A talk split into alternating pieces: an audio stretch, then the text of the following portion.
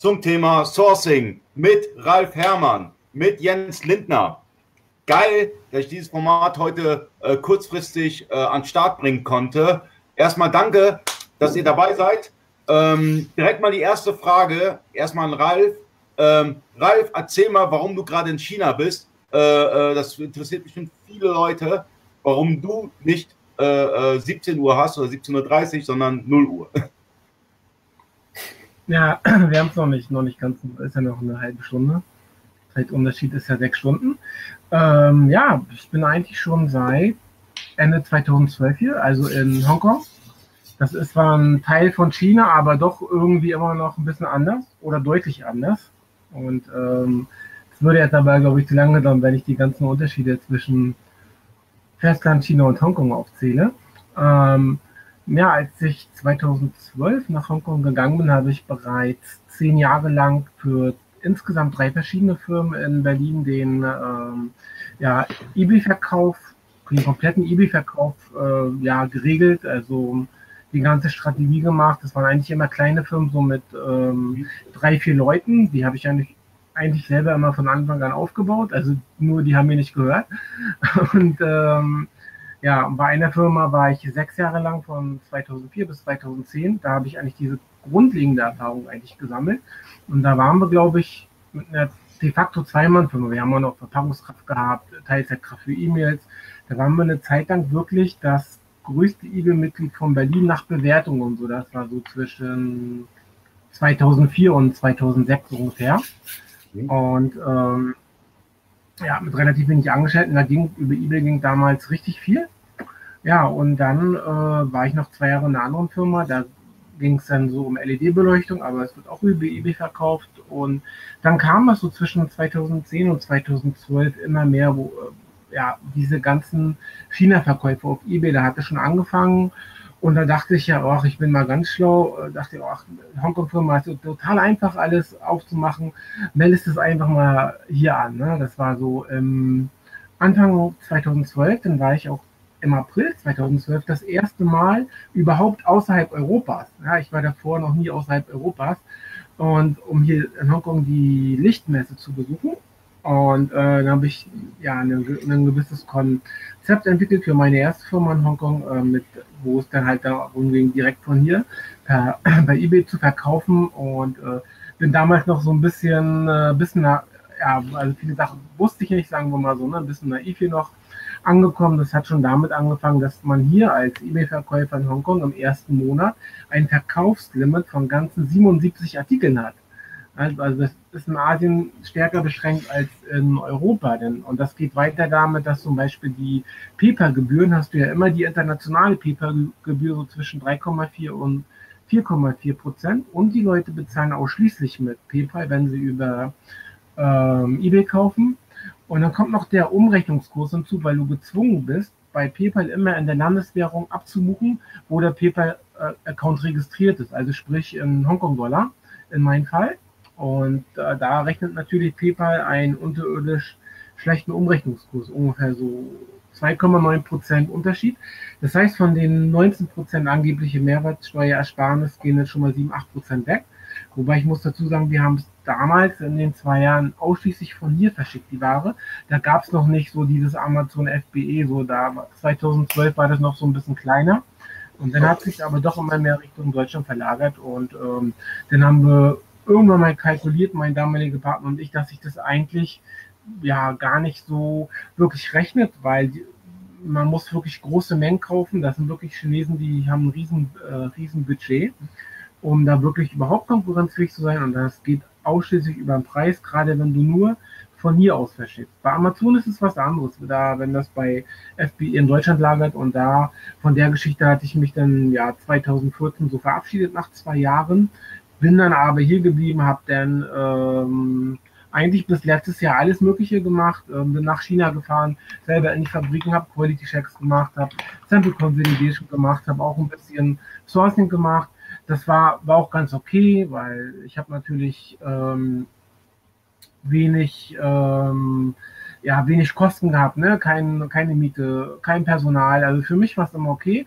Aber irgendwann will man das ja doch ein bisschen professionalisierter angehen und äh, ja, und dann sind wir so von einem Jahr, bin ich dann mit dem Jens Lindner da zusammengekommen. Also wir haben uns, glaube ich, zum ersten Mal erst Ende Mai letztes Jahr in Hongkong getroffen.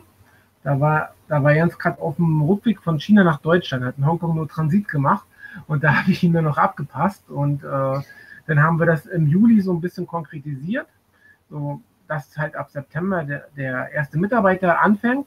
Der kam dann auch, ist nach drei Tagen gegangen, aber im Oktober haben wir dann eine richtig gute Mitarbeiterin gefunden und haben mittlerweile auch zwei Mitarbeiter noch in Shenzhen und seit letzte Woche Montag noch eine weitere hier.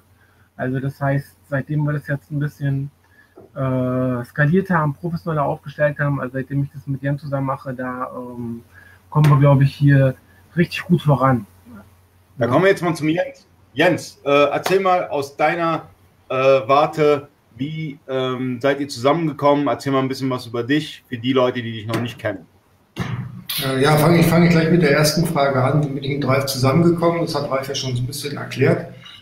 Äh, ich war damals ähm, zu, der, zu dem Messemarathon im Frühjahr letzten Jahr, also quasi genau vor einem Jahr, äh, für längere Zeit in China, der meine Blogs verfolgt hat. Der wird dann irgendwie feststellen, dass es, glaube ich, zwei oder drei Monate waren. Eigentlich waren drei Monate geplant. Zwei Monate habe ich gemacht, dann habe ich abgebrochen. Nicht, weil ich keinen Bock mehr hatte oder weil ich kein, Stäbchen essen mochte, sondern weil ich äh, kurz mal äh, eine andere Company gründen musste. Und das wollte ich nicht auf die lange Bank schieben. Und dann habe ich gedacht, okay, dann brechen wir jetzt hier ab, dann fahren wir direkt zurück. Und auf dem Rückweg hatten wir sechs Stunden, sieben Stunden Aufenthalt in Hongkong. Und dann haben wir, ich kann mich noch genau daran erinnern, beim IFC, also dem International Finance Center in, mitten in Hongkong, äh, beim Starbucks gesessen. Ich habe den Ralf angerufen, habe gesagt, ey, komm vorbei, wir wollten uns eh mal treffen. Und dann kam er vorbei. Ja, dann war ich dann ähm, mit Ralf irgendwie drei, vier Stunden dann im Talk. Und wir haben uns dann, ja, vor allen Dingen haben wir uns auch super weg vom ersten Moment verstanden, weil wir die Sachen ja quasi identisch gesehen haben, wie es funktionieren kann und laufen muss. Und das ist so ein Best Fit, den du hast. Ne? Du, du sitzt jemandem gegenüber und sagst, okay, hey, das passt einfach. Das ist cool. Da passt die Chemie vom ersten Moment, ja. Ja, ich meine, man hat es ja gerade schon gehört, es ist überhaupt keine Kritik der Ralf, der, der erschlägt einen gerne mit Worten, aber das, was da rauskommt, das hat echt Hand und Fuß und das macht wirklich Spaß. Definitiv. Und da äh, habe ich so überlegt, okay, da müssen wir auf jeden Fall was Größeres draus machen. Ja, da kann was Großes draus werden und da ist auch was Großes draus geworden, was Ralf schon vorhin gesagt hat. Wir haben angefangen im September und jetzt haben wir schon gefühlte sieben Leute beschäftigt. Ja. Ähm, darauf kommt es ja letztendlich an. Aber äh, Ralf ist ja in den, in den Facebook-Gruppen ganz klar der Experte für Sourcing. Ähm, kannst du ein bisschen erklären, ein bisschen deine Dienstleistung erklären? Was machst du genau? Wie hilfst du deutschen Händlern bei der Beschaffung von Ware? Ja, ähm, also dieses, ich sag mal so, der erste Import aus China hatte ich schon im Jahr 2002 gemacht. Ne? Also für die erste Firma, durch, wo ich, also für die ich gearbeitet habe. Also eigentlich seitdem ist da schon diese ganze Historie. Ne?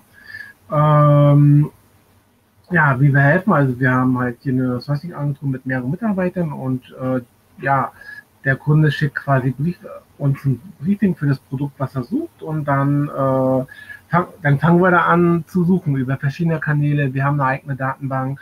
Die Mitarbeiter, die kommunizieren natürlich ähm, ausschließlich auf äh, Chinesisch mit den Lieferanten, was ein riesen Vorteil ist. Und äh, ja, das wird halt alles so nach so einem bestimmten System abgearbeitet und ähm, die Mitarbeiter sind da recht gut aufgestellt, weil die Schwierigkeit ist ja immer, ähm, dass derjenige, der das dann an den Lieferanten kommuniziert, das selber, selber auch verstehen muss, was der Kunde eigentlich möchte, weil der Kunde kommt ja bei uns nicht wegen nur nach 15 Sachen, die er vielleicht, äh, sage ich mal, selber ähm, sourcen könnte, oder kann er vielleicht schon einige, die kommen halt auch nur, weil sie sich diese, diesen, ja, die, die Zeit und die, die Nerven sparen wollen. Die, also das kostet ja alles Zeit, ne? das, die Lieferanten zu vergleichen und so weiter, ähm, zu verhandeln und so weiter und so fort.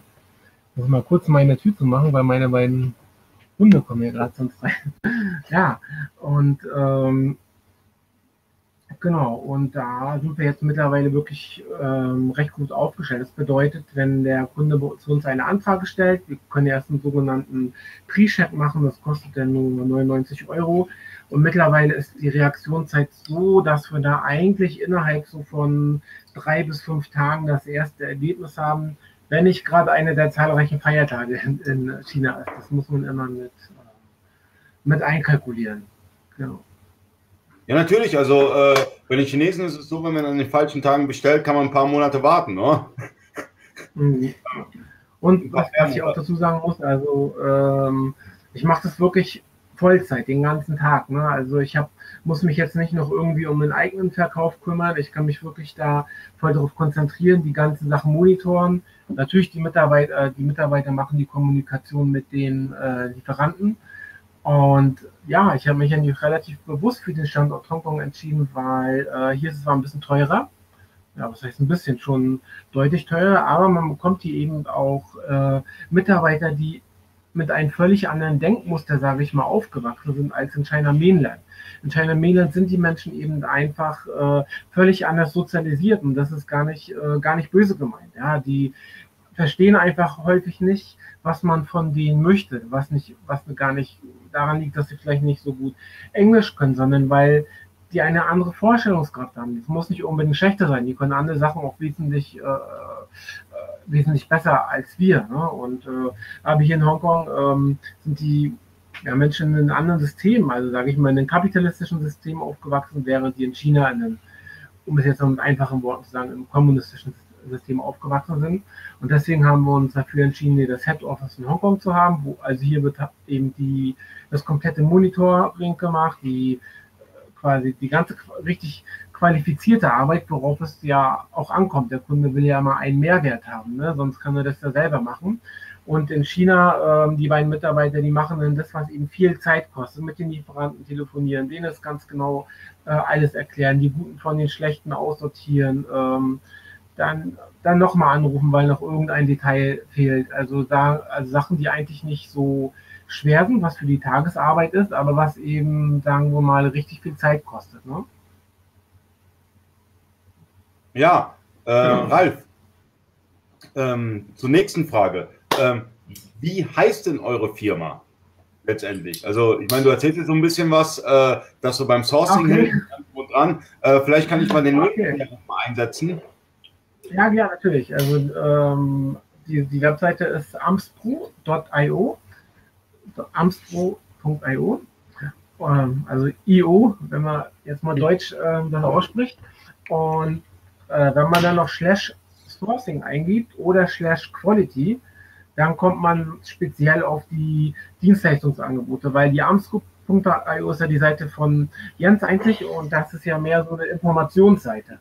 Ne? Und da, wo relativ viele, wo es auch viele Informationen eben äh, kostenlos gibt. Das ist nicht eine reine, das ist nicht eine reine Seite, wo, wo jetzt irgendwie nur Dienstleistungen äh, verkauft werden. Ne? Und aber auf dieser Sourcing-Unterseite und auf äh, und auf der Quality-Unterseite, da steht nochmal alles, was jetzt den Quality-Chat betrifft, was wir auch anbieten. Da kann man dann eben alles ganz genau nachlesen. Da sind die, äh, die Anfrageformulare aber eigentlich könnte doch ein Händler auch über Alibaba äh, Dinge importieren. Das ist doch mittlerweile super easy. Oder ähm, es gibt auch sehr viele Händler, die arbeiten mit Shopify und dann dem Dropshipping über AliExpress und so weiter. Ähm, was ist der Unterschied zwischen äh, ich als Online-Händler, der neu startet und einfach bei Alibaba mal ein bisschen rumschaut und irgendwas bestellt, oder ich komme direkt zu euch? Wo ist der qualitative Unterschied? Also grundsätzlich, ja, also fang du mal an, dann erzähle ich doch aus meiner Sicht, weil ich habe ja da auch ein bisschen Erfahrung als Händler und im Dropshipping und da kann ich vielleicht auch nochmal was dazu zu sagen. Aber Ralf, mach du erstmal. Ja, also der erstmal grundsätzlich muss ja die Ware, sage ich mal, EU-verkehrsfähig sein und ähm, das weiß man eben so nicht. Also die Lieferanten äh, oder die Händler in China, die haben eigentlich keine Ahnung, die erzählen ja, ja, das ist Comply, äh, die erzählen viel, wenn der Tag lang ist. Und aber letztendlich ähm, gibt es da keine hundertprozentige Sicherheit. Und dann äh, ist es eben so, dass man die A fragt, aber man bekommt als Antwort B und dann muss man wieder nachhaken. Und äh, das kostet eben alles Zeit, bis der Lieferant irgendwann verstanden hat, worum es geht. Dann ist eben häufig die Schwierigkeit, eine, eine etwas geringere Menge auszuhandeln. Oder die meisten unserer Kunden, das sind ja so typische Private Label Kunden, die haben fast alle einen eigenen Brand. Das heißt, da muss ein eigenes Logo rauf, da muss eine individuelle Verpackung äh, erstellt werden. Und beim Thema Verpackung haben eben viele Lieferanten nur irgendeine Standardverpackung und eine Druckerei, wo die halt immer bestellen. Und bei dieser Druckerei musst du dann eben 1000 oder 2000 Verpackungen nehmen, immer in der gleichen Dichte. Da kannst du nicht sagen, ich will eine stabilere Verpackung haben oder so. Und, äh, oder ich will mit Hochglanz, die äh, sagen, okay, schick mir so ein Artwork und dann machen die so, wie die es immer machen. Und das muss eben nicht immer am besten sein. Und da um nur mal das Beispiel Verpackung zu nennen, können wir zum Beispiel während des Sourcing-Prozesses sagen, okay, der Kunde hat irgendwelche speziellen Wünsche, der will, dass die, ähm, dass es eine stabilere Verpackung ist, der will, dass es eben ähm, ja, dass es so eine glatte Oberfläche ist oder glänzend oder Embossing Print. Da können wir zum Beispiel die Verpackungen separat zu kaufen und organisieren, dass die Verpackungen von Verpackungslieferanten an den Lieferanten des Produktes geschickt werden. Die Verpackung kostet vielleicht ein paar Cent mehr, aber der Kunde hat einen, einen gewissen Mehrwert. Also, also unser Kunde und der Endkunde glaubt dann, dass er etwas wesentlich Hochwertiges hat, weil es eben, ähm, eben auch hochwertiger aussieht, weil das Auge einfach, sagen wir mal, mit ist. Ne? Dann kommen auch diese ganzen äh, ja, Quality Inspection hinzu, Final Quality Inspection, äh, Pre-Production Sample. Also wir begleiten eigentlich diesen ganzen Prozess und ähm, ja, der Kunde, der spart Zeit, äh, der Kunde, der spart Nerven. Ähm, er kann sicher gehen, dass bei uns äh, die Mitarbeiter das auf Chinesisch auch, auch ordentlich machen. Also mhm. das mit den Lieferanten äh, ordentlich besprechen, dass der Lieferant auch wirklich weiß, worum es geht. Und wenn zum Beispiel ein Sample ankommt, was da völlig nicht den Erwartungen entspricht, dann können wir da gleich nachhaken, woran hat es gelegen. Äh, liegt es vielleicht daran, dass das Sample nur per Hand gemacht wird und wird es dann bei einer Massenproduktion vielleicht besser sein? Also da gibt es richtig viele Punkte, die man, ähm, die man da beachten muss und das nehmen wir den Kunden alles eigentlich von alleine ab. Also wir merken viele Sachen von alleine, ohne dass uns der Kunde das sagt. Und dadurch spart der Kunde eben enorm viel Zeit und das Gesamtergebnis ist, mal, ist eben besser. Also das heißt, jeder äh, Kunde oder Händler muss sich ja überlegen, äh, was ist eigentlich sein eigener Stundensatz? Ne? Und, und will er wirklich äh, jeden Tag äh, mehrere Stunden vielleicht investieren, um mit Lieferanten zu chatten, um das alles zu organisieren? Oder, oder investiert er die Zeit lieber, um nach, äh, sich über neue Produkte Gedanken zu machen, um sein Listing äh, zu optimieren, um seine Endkunden zu, äh, zufriedenstellen? Mhm. Ne? Darum geht es ja so in, in, der, in der Gesamtsumme. Ne? Genau, genau. Und wir das, das, haben einen Ansprechpartner, der eben Deutsch ja. spricht. Genau, das, das, sind, das sind so mehrere Punkte, die man eben hat. Ne? Die Sprachbarriere, die man dann komplett erstmal eliminiert. Ja? Also wir haben deutsche, deutsche Muttersprachler, wir haben äh, Mitarbeiter, die, die Englisch und äh, Chinesische, also Kantonese und Mandarin sprechen, die noch direkt kommunizieren können, die die Denkweise von den Asiaten nachvollziehen. Wir können oder jeder kann sicher sein, dass wir so 80 Prozent aller Fehlerquellen automatisch merken werden. Ja, da wo jeder ins offene Messer reinläuft, da äh, fangen wir dann zumindest äh, die größten Fehler schon mal ab im Vorfeld, um einfach die Prozesse zu beschleunigen, ein besseres, professionelleres Ergebnis zu bekommen in kürzerer Zeit. Darum geht's ja eigentlich. Wir sparen Zeit. Es ist ja so, man kann im Prinzip alles selber machen. Ich kann auch mein Auto selber bauen, wenn ich das möchte. Es kostet aber Zeit und ich brauche Know-how und ich brauche ewig lange dafür, bis ich fahren kann. Ja, und diese Prozesse die nehmen wir einfach vielen Leuten ab.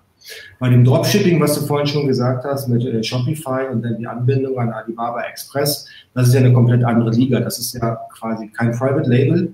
Du nimmst einfach das, was auf Alibaba Express angeboten wird, kaufst es, verschickst es an deinen Kunden, setzt Ja, Im schlechtesten Falle kriegst du noch eine Klage von, von deinem Kunden, weil eben die Oma von dem von dem, ähm, keine Ahnung, von dem Föhntod umgefallen ist. Das kann ja natürlich auch passieren. Du bist natürlich voll verantwortlich dafür. Und da sind wir halt auch, äh, oder sehen wir uns in, bewusst in der Verantwortung, hier alles Mögliche zu tun, dass wir auch die Produktsicherheit richtig gewährleisten können oder, oder sicherstellen können, dass wir eben alle Tests machen lassen, den Kunden informieren, welche Tests er zum Teil braucht und das auch organisieren können. Ja, wir wissen halt, dass bei einigen Materialien eben gewisse Tests gemacht werden müssen. Da kommst du nicht drum rum. Ja, wenn der Kunde das überhaupt nicht will, ist es okay, aber wir müssen den Kunden informieren, dass das auf jeden Fall wichtig ist. So, das, das, das sind so unsere, unsere Aufgaben, wo wir uns einfach auch sehen dann am Markt. Aber da kommen wir eigentlich zum, zum Punkt auch, was sind mhm. eigentlich die zehn größten Fehler, die man machen kann, wenn man das Ganze allein startet. Ja, also wie ich jetzt rausgehört habe, äh, hat, hat man ja ganz, ganz viele Risiken, wenn man, wenn man die Sache eine angeht. Das kann ich dir aus meiner Erfahrung, glaube ich, jetzt hier drei Stunden erzählen. Da wird wahrscheinlich das Internet gar nicht reichen für. also, äh, weil ich glaube, ich bin, in, ich bin in meiner Karriere schon in jedes Fettnäpfchen getreten. Ja? Sei es darum, dass es eben ausgelassene Quality Inspection war. Das ist wohl so der oberste Fehler, der, der generelle Fehler. Du bestellst Ware in China und glaubst, dass die Ware, die du bestellt hast, dem Sample gleichkommt, was du vorher von den Lieferanten gesehen hast. Dem ist nicht so. Ja, und das äh, wirst du dann spätestens dann erfahren, wenn du eine Qualitätsinspektion machst. Wenn du die nicht machst oder erst hier in Deutschland machst, dann hast du quasi verloren. Im schlechtesten Fall, so wie es mir gegangen ist, hast du einen fünfstelligen Betrag, den du einfach in die Tonne hauen kannst, weil es eben nicht verkaufbar ist in der Europäischen Union. Ja, dann sind es eben die fehlenden Tests, die du machst, machst äh, die du nicht machst halt, ne? eben äh, REACH-Test oder LFGB-Tests. Musst du halt machen, du kommst nicht drum rum. Wir sind hier in der Europäischen Union und wir müssen uns an Reglementierung halten. Reglementierungen, die dann eben von anderen Nationalitäten gerne mal ausgelassen werden.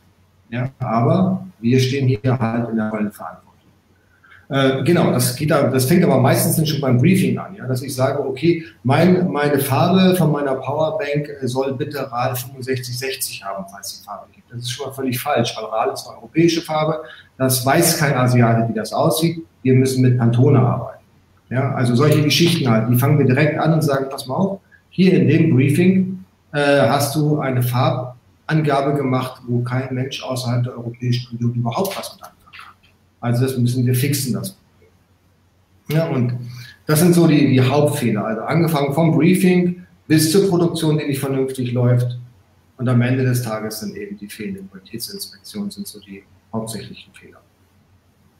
Okay, Ralf, hast du was äh, hinzuzufügen bei den Fehlern? Welche Fehler hast du gemacht beispielsweise? Deine fatalsten Fehler beim Import? Ja, also in den Firmen, wo ich vorher gearbeitet habe, da ist schon teilweise Sachen angekommen. Ähm, da waren ganze Serien eigentlich auch nicht mehr verkäuflich.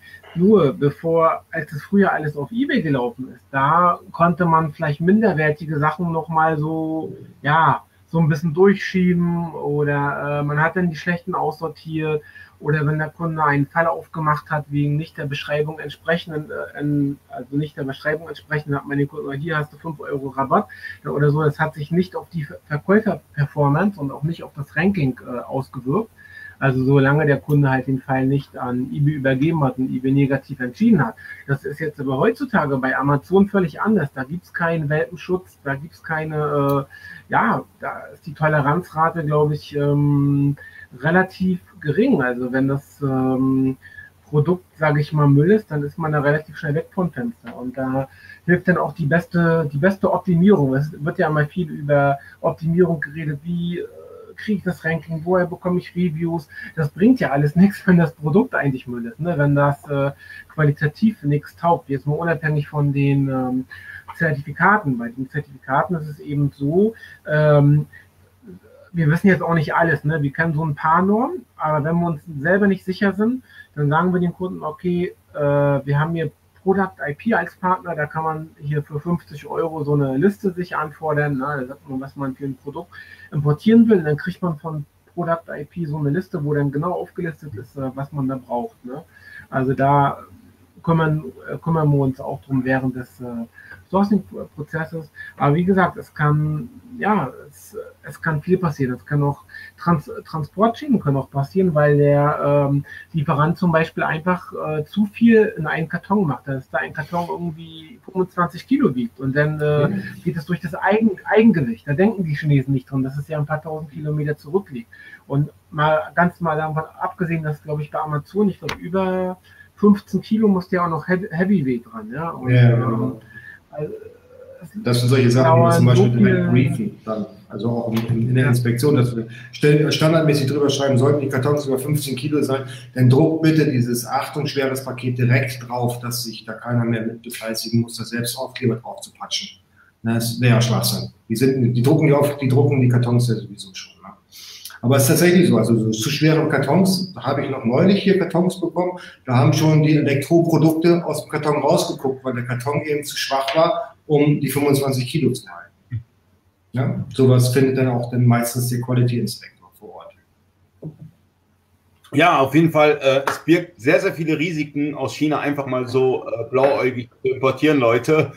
Ihr könnt euch ganz viele Probleme ins Haus holen, weil auch, ähm, wie ihr schon mitbekommen habt, ähm, ihr habt das Problem, dass manche Stoffe vielleicht nicht in Deutschland oder im europäischen Markt äh, zugelassen sind, dass ihr dann irgendwelche Ämter vor der Tür habt, dass ihr eure ganze Ware, dass die ganze Ware beschlagnahmt wird. Da kann alles passieren, Leute. Man sollte nicht an der falschen Stelle sparen, denn das könnte euch äh, in den Ruin treiben, gerade wenn ihr Drittlandhandel äh, betreibt. Das ist immer ein Spiel mit dem Feuer. Und da ist es wichtig, halt die, die richtigen Partner zu haben. Und deswegen mache ich auch heute das Live-Video mit Ralf Herrmann und Jens Lindner, weil die kennen sich schon über Jahre. Die haben sich über Jahre mit diesem Thema auseinandergesetzt und machen das jetzt nicht drei Tage und posten ein Bild, morgen werdet ihr Private Label Millionäre, sondern ja. machen ein seriöses Geschäft hier.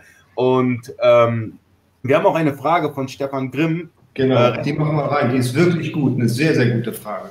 Soll ich vorlesen oder? Nee, lies mal vor, genau. Dann, okay. Wenn ein Einkäufer bei einer Bestellung auf der Messe vom ähm, Maker nicht unmissverständlich klar macht, dass es Quality Inspection gibt, dann produziert er um unter nicht sauber. Das fällt dann zwar in der Inspektion auf, da aber neu hergestellt werden muss, kommt es dann zu Lieferverspätungen. Ein richtig guter Punkt von den Stefan. Vielen Dank für die Frage. Weil es ist ja meistens so, dass die, klar, also wenn die Qualitätsinspektion fehlt, weil er eben schlecht produziert hat oder nicht die Qualität produziert hat, die wir erwartet haben, dann, ähm, dann ist es so, dass eben die, die Produktion, die Artikel nochmal nachgearbeitet werden müssen, wenn es möglich ist. Ja, kostet zwei Wochen.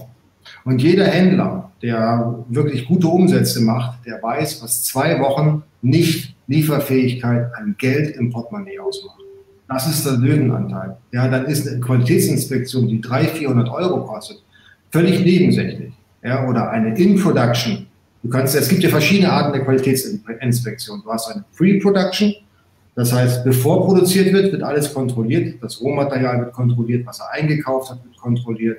Ob die Maschinen sauber eingestellt sind, wird kontrolliert. Dann hast du die nächste Stufe, eine In-Production Inspection. Das heißt, während produziert wird, nach 50 Prozent wird das Band angehalten, der Inspektor geht in die Firma und guckt sich an, was wurde bislang produziert.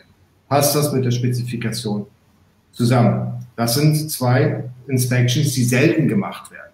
Die meisten machen nur eine Pre-Shipping Inspection. Also bevor die Ware dann tatsächlich bezahlt wird, die Restzahlung geleistet wird, wird nochmal die Ware dann kontrolliert. Dann ist sie aber zu 100 Prozent fertig. Und wenn es erst dann auffällt, dann musste möglicherweise nochmal nachgearbeitet werden und das kostet Lieferzeit und das kostet wirklich richtig.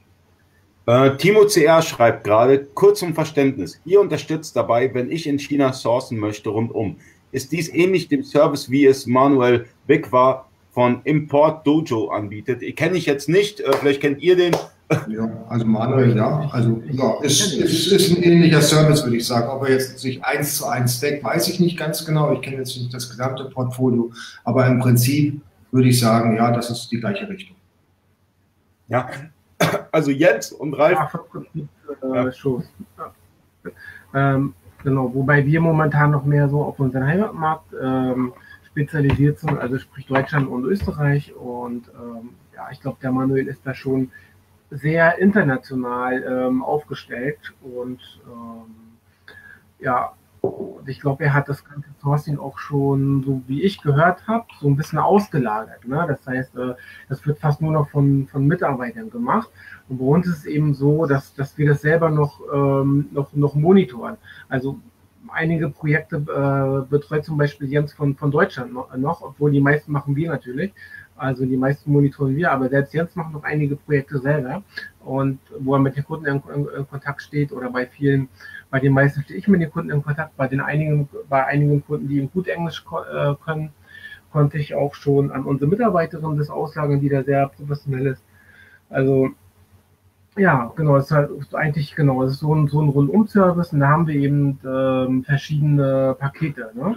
Da haben wir eben verschiedene Pakete, wo verschiedene Inhalte drin ist.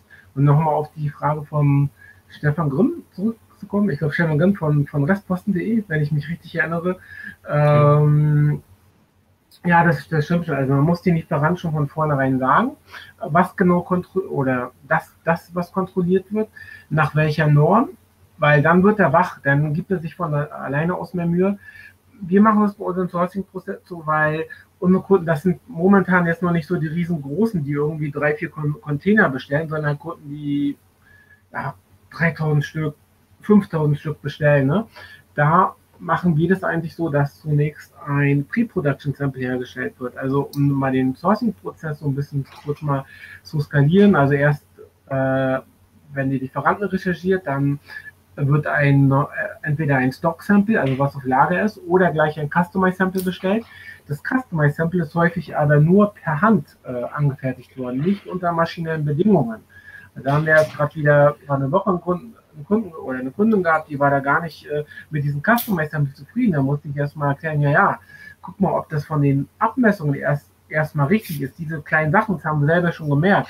Es ist nicht möglich, ein Stück mit der Maschine ähm, oder meistens nicht möglich herzustellen. Und deswegen äh, macht man ein sogenanntes Pre-Production Sample. Das bedeutet, der Lieferant kriegt seine 30% Anzahlung, dann kauft er sozusagen, kann er das Rohmaterial einkaufen und damit bestellt, äh, davon stellt er das Pre-Production Sample her. Und erst wenn das okay ist, wird die Produktion freigegeben. Wenn, wenn das nicht okay ist und das ganze Rohmaterial Müll ist, dann hat der Lieferant immer noch die Möglichkeit, das Rohmaterial zu seinem Rohmateriallieferanten zurückzugeben. Wenn das erstmal verarbeitet ist, dann ist es ganz schwer. Wenn der finale Qualitätscheck viel, viel schlägt, dann, wenn die Bestellung nicht ganz hoch ist, dann sagt der Lieferant, nee, ich produziere das nicht komplett neu, dann mache ich Minus.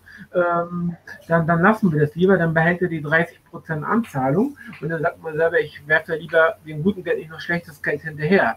Äh, weil die, die Chinesen, die machen das ja nicht irgendwie äh, mit Absicht, ja, mit absichtlich irgendwie falsch oder so, ne?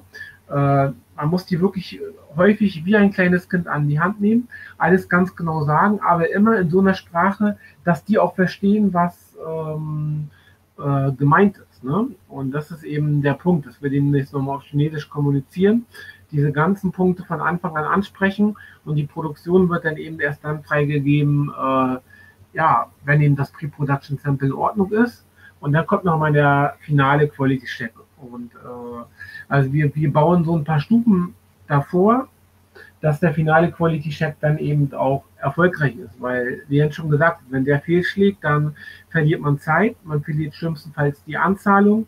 Bestenfalls sind es bei Produkten, die genäht werden, sind es vielleicht ein paar Fäden, die nochmal abgeschnitten werden muss. Dann ist es in zwei, drei Tagen nachgearbeitet. Das ist dann ja, ist dann ja okay. Aber es kann auch sein, dass aufgrund der kompletten Verarbeitung des Rohmaterials, dass man feststellt, mit den Rohmaterialien, der lässt sich nicht, nichts mehr nacharbeiten. Das ist, ist alles hinüber. Ne? Aber wenigstens hat der Kunde dann nicht die 70% Restzahlung ähm, geleistet. Ne? Ja. Wir haben eine Frage von Dennis Decker. Äh, sag mal, Jens, welche Institution würdest du empfehlen, um Ware zu finanzieren? Kennst du mittlerweile jemanden Besseres als Amacash? Äh, ja, es gibt viele bessere Institute. Also Amacash ist gut, da arbeite ich auch mit zusammen. Aber ähm, ja, am besten immer gleich zu deiner Hausbank. Das ist wahrscheinlich am günstigsten, wenn die da äh, mit einsteigen. Ja, dann gibt es dann sowas wie die KfW. Wenn das funktioniert, das ist ein bisschen aufwendiger, gibt es aber mehr Geld.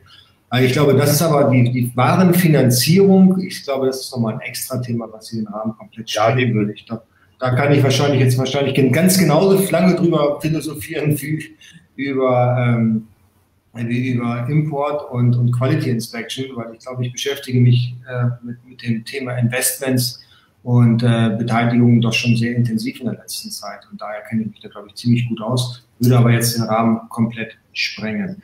Ich muss jetzt noch einmal die Chinesen kurz äh, in den Arm oder in Schutz nehmen. Die können es tatsächlich ähm, oder die machen es nicht absichtlich. Wenn sie schlechte Ware liefern, ist das bei denen überhaupt keine Absicht. Ja, das ist, was Reich schon sagte, eine komplett andere Kulturgemeinschaft, eine komplett andere, andere Denkweise. Es geht bei denen also primär erstmal darum, funktioniert die Ware für den Einsatz, für die es gefertigt wurde. Ja, und alles andere, ob sie gut aussieht, ja, ob sie vernünftige Qualität hat, ist nice to have. Ja, wenn jetzt beispielsweise, wenn man jetzt Powerbanks bestellt in Rot, ja, und die kommt nicht rot an, sondern rosa an, dann wird jeder schreiben, das kann ja wohl nicht wahr sein, falsche Farbe. Der Asiate oder der Chinese würde sagen, aber wieso, die funktioniert doch. Macht die jetzt dein Handy voll oder nicht? Ja, und das ist halt so die Denke, was sie halt nicht verstehen. Und ich glaube, da brauchen die einfach definitiv Unterstützung dann äh, von, von jemandem, der vor Ort ist oder der ganz nah am Prozess ist.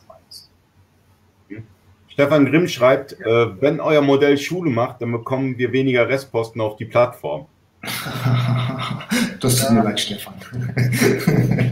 ja, ich denke, was mich auch persönlich ähm, interessieren würde, macht es eigentlich einen Unterschied, wenn ich importiere, ob die Ware nach, nach, nach, nach äh, Rotterdam geliefert wird, in Holland oder nach Belgien oder wie auch immer, macht es einen Unterschied?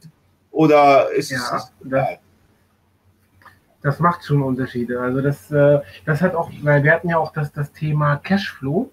Und in Rotterdam zum Beispiel kann die Ware äh, T1 verzollt werden. Das bedeutet, man muss diese 19% Einfuhrumsatzsteuer nicht vorstrecken. Das kriegst du natürlich hinterher auch nicht wieder, aber man muss sie erst gar nicht äh, bezahlen und hat diesen Cashflow, um zum Beispiel, weiß ich nicht, um ja andere, um andere Sachen zu bezahlen. Ne? Und ähm, genau, weil eben die Niederlande Mitglied der Union ist. Und ich versuche ja, und ich weiß nicht, ob ich das noch dieses Jahr hinbekomme. Und da bin ich sehr hartnäckig. Aber alle Speditionen sagen, ach nee, das ist noch nicht so gut ausgebaut.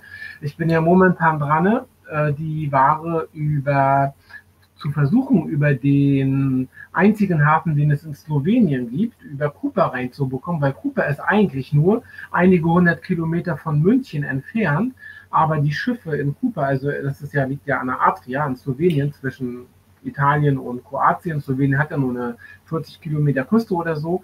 Und da kommt das Schiff ungefähr eine Woche früher an. Und das ist richtig viel, viel Zeit. Du kannst eine Woche früher den Verkauf starten und woran es momentan noch hat, der Transport für die paar hundert Kilometer von Cooper nach München ist so schweineteuer. Also ich habe gehört, angeblich soll es da zweimal pro Woche einen Güterzug geben, aber dann haben wir das dreimal angefragt, auch bei zwei Speditionen und es war immer doppelt so teuer, als wenn wir die Ware jetzt über Hamburg oder über Rotterdam äh, kommen lassen. Weil bei Cooper wäre eben auch der gleiche Vorteil wie bei äh, Rotterdam, dass Slowenien eben Mitglied der Fiskalunion ist. Das bedeutet, man kann dort nach T1-Verfahren verzollen. Also unser Spediteur, mein Spediteur hat mir gesagt, ich weiß jetzt nicht ganz genau, ob die Info stimmt, dass Kroatien und Italien nicht Mitglied der Fiskalunion ist. Also man muss das immer unterscheiden. Europäische Union, Schengen-Raum, Zollunion, Fiskalunion, das sind teilweise immer ähm, immer verschiedene Sachen. Also zum Beispiel Kroatien ist nicht Mitglied der, der, der Schengen-Raum, Slowenien schon, hat aber nichts mit der T1, äh, mit der ähm, Fiskalverzollung äh, zu tun. Genau, auch das ist für den Cashflow interessant. Und eine andere Sache, weil auch noch, was auch noch mit Cashflow zu tun hat, auch für jemand, der vielleicht noch noch selber sowas auch sehr interessant bei größeren Orders mit einem größeren Warenwert. Da sollte man immer als Restzahlungsmethode nicht 70 Prozent äh, Before Shipment vereinbaren, sondern Copy Against BL. Es gibt doch Letter of Credit, das ist aber ein bisschen komplizierter, Bank und äh, so weiter, es viele Formulare. Äh, Copy Against BL ist relativ einfach. Da fungiert der äh, Spediteur als Treuhänder. Das bedeutet, der nimmt schon mal die Ware an und man bezahlt den Hersteller erst, wenn der Bill of Lading ausgestellt ist. Äh, also normalerweise laut Vertrag, aber die meisten, die ich kenne, die Against Copy, Copy Against BL bestellen, die zahlen dann ungefähr ja, zehn Tage nachdem das Schiff abgefahren ist oder einige, die reizen das voll aus, die zahlen dann ungefähr drei oder vier Tage bevor das Schiff in Hamburg ankommt.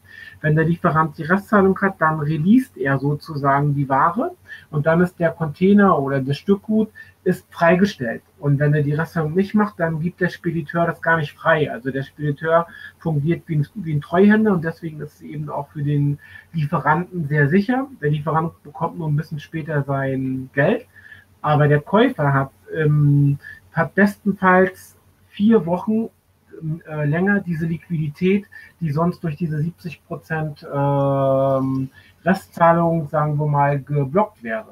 Ja, aber auf der anderen Seite hat der chinesische Produzent die Liquidität nicht mehr, weil ihm fehlt das Geld. Fair ist das nicht. Ja gut, wenn der, wenn der, wenn der Copy Against BL akzeptiert und äh, die meisten äh, tun das und, und, wenn das total ablehnen, dann weiß man, es ist wahrscheinlich nur eine Trading-Kampagne, weil in China ist so ein bisschen die Kreditvergabe ein bisschen anders, weil äh, da ist die Wahrscheinlichkeit, dass die Restzahlung kommt, die liegt ja bei über 95 äh, Prozent und deswegen kriegen die äh, Lieferanten dann auch äh, Kredite, weil die können nachweisen, hier, ich habe schon die Anzahlung, ähm, das ist per, äh, per Schiff raus. Ne? Es kann natürlich sein, das ist das Risiko für den Lieferanten, dass der Importeur, also in Deutschland oder wo auch immer, äh, auch äh, zwischenzeitlich äh, Insolvenz anmeldet. Und dann ist natürlich die, ähm, ja, dann kriegt der Lieferant die Rechnung nicht mehr, muss zusehen, wie er die Ware nach China wieder zurückbekommt, was auch sehr teuer ist. Also mir ist ein Fall bekannt, dass in Ningbo, da gibt es wohl einen Freihafen, und da stehen lauter Container, die nicht restbezahlt wurden. Da hatte ich für einen anderen Kunden mein Produkt gesourced, das hat er angezeigt, dann hat sich das auf einmal ähm, rausgestellt, dass die Ware eigentlich gar nicht neu ist. Das war bei dem Produkt jetzt auch nicht so schlimm, dass es nicht neu war. Äh, aber es gab ein Problem, das zu konsolidieren, das mit anderen ähm, mit anderen Lieferungen vom gleichen Kunden in einen Container rein, äh, reinzuschmeißen, weil es in diesem Freihafen von Ningbo war. Dann hätten die das zolltechnisch erst wieder nach China einführen müssen, in diesen Sammelcontainer und dann zolltechnisch wieder ausführen müssen. Und das hat der Lieferant einfach nicht ähm, hinbekommen. Aber die Information, die ich aus diesem Vorgang äh, äh komplizierten Vorgang gewonnen habe, war, dass es scheinbar in China auch Restposten gibt, die da irgendwie in Freihäfen rumstehen. Aber wie ich da genau rankommen oder ob es da eine Liste gibt, das habe ich noch nicht rausgefunden, aber das ist wahrscheinlich so eine Challenge, wenn wir da mal ein Verzeichnis oder einen Kontakt bekommen und das können wir dann unseren guten Kunden immer, immer anbieten. Da sagen wir hier, da steht ein Container nicht abgeholter Warnwesten oder die sind schon eigentlich EU-Normen. Der, leider ist der Kunde zwischenzeitlich bankrott gegangen, aber das ist dann unter EK, weil der Kunde, der, der zwischenzeitlich bankrott gegangen ist, hat ja diese Ware schon angezahlt. Ne? Und äh, so, so, das nochmal, ist ein bisschen kurz noch vom Thema abweichen, aber ist mir gerade dazu nochmal eingefallen, ähm, dass auch in China in irgendwelchen Freihäfen eben Restposten ähm, noch rumschwimmen. Genau, also bei der Liquidität, da gibt es immer noch eine andere Möglichkeit. Man könnte auch, wenn es sich lohnt, das muss jeder für sich kalkulieren, zum Beispiel die Ware splitten, irgendwie 20% per Luftfracht holen um den Verkauf schon zu beginnen, wenn es neues Produkt ist, das schon mal launchen, das Listing aufbauen vom Ranking und so weiter. Und, äh, und 80 Prozent kommt dann per se. Also man ist schon wieder fast out of stock und dann kommt der große Nachschub per se. Und das Ranking ist dann schon so gut, dass dann der Abverkauf auch relativ äh, schnell läuft und man hat in der Zwischenzeit noch keine Lagergebühr beim Fulfiller oder bei Amazon oder wo immer bezahlt, weil die andere Ware ist ja noch unterwegs. Kommt aber halt auf die drauf an, wie schwer das Gewicht ist, äh, also wie schwer das Produkt ist, auch vor allem vom Volumen, weil was viele auch beim, die jetzt zum ersten Mal sourcen, gar nicht beachten, die rechnen immer mit Realgewicht, die rechnen nicht nach, nach Volumengewicht. Und dann wundern die sich auf einmal, ach du Scheiße, jetzt, dass der Versand ist ja dreimal so teuer, wie ich gedacht hatte, weil eben nach Volumen und nicht nach Realgewicht berechnet wird. Es sei denn, das tatsächliche Gewicht ist höher als das Volumen, dann wird nach tatsächlichem Gewicht berechnet. Das ist aber meistens nicht der Fall. Oh, so, ähm, ich denke, die Frage, die jetzt jeder, äh, äh, dem jeden so im Kopf schwirrt, äh, wie teuer ist denn eigentlich euer Service? Ja, äh, Jens kann das ein bisschen kurzer, glaube ich, zusammenfassen, unsere drei Pakete, die wir haben. Äh, ja, genau. Also wir haben, wir haben drei Pakete, je nachdem, was man haben möchte, wie erfahren man bereits ist. Äh, und ja, genau. Äh, jetzt müssen wir gerade selber schauen. Dass ich jetzt hier was Falsches sage. So, wir haben im Prinzip haben wir drei Pakete, einmal Level 1, Level 2 und Level 3. Äh, und ähm, Level 1 geht los bei, das müssen wir gerade schauen jetzt hier, bei 399 Euro. Und Level 2 599 Euro, da ist dann auch die Preisverhandlung mit dabei, da schauen, schauen wir nochmal über das Bieten drüber ähm, ja quasi, da geht es schon fast um, rund um Sorglospaket los und bei 799, das ist dann Level 3, da ist dann auch schon die Quality Inspection dabei. Das heißt, da haben wir dann unseren Inspektor, der auf jeden Fall äh, über die Ware drüber schaut, bevor sie dann tatsächlich verschifft wird. Und jetzt die, die andere Frage, wer kann oder sollte sich diese, diesen, die, diese Leistung äh, leisten? Soll das jeder? Auch der Starter? Ja, natürlich, natürlich, unbedingt. Also das, da geht nichts dran vorbei, als bei uns zu buchen, ne? ist doch klar. Nein, also es kommt, es kommt ganz drauf an, wenn ich jetzt schon erfahren bin und habe hab laufende Prozesse und das sind einfache Produkte und es läuft schon seit Jahren mit meinem Hersteller ganz prima, der braucht uns nicht. Ja, aber der, der jetzt neu einsteigt und vielleicht ein bisschen komplizierteres Produkt hat und äh, das Produkt ein bisschen von der Norm abweicht. Ja, die meisten haben so den Anspruch, dass sie wollen zwar die 65. Knoblauchpresse auf den Markt bringen, aber die soll halt was Besonderes sein und ich möchte da keine eine Knoblauchpresse mit Licht haben und das gab es vorher noch nicht. Der sollte auf jeden Fall bei uns mal äh, anfragen, ob wir da helfen können, weil eben solche Zusammenhänge einem als Anfänger jemanden zu erklären, der schlecht Englisch spricht und aus einem ganz anderen Kulturkreis kommt, ist schon sehr anstrengend und sehr aufwendig. Ja, also das größte Problem, was die meisten machen, ist beispielsweise, wenn du auf einer China-Messe bist und ähm, das Visitenkartenproblem. Vielleicht kannst du mal kurz dazu eine Anekdote sagen, äh, wie man Visitenkarten in China behandeln sollte, wenn man eine Visitenkarte bekommt. Einfach in die Arschtasche rein. Ja, genau, ganz genau. Also was man, was man machen sollte, also die, das ist eine Visitenkarte. Visitenkarte werden immer mit zwei Händen gegeben, dem, dem, äh, genau. äh, dem Gegenüber. Wenn du die Visitenkarte nimmst, genau, das geht ganz automatisch. Ich gebe sie sogar hier in Europa schon mit zwei Händen. Die gucken mich alle komisch an, ja.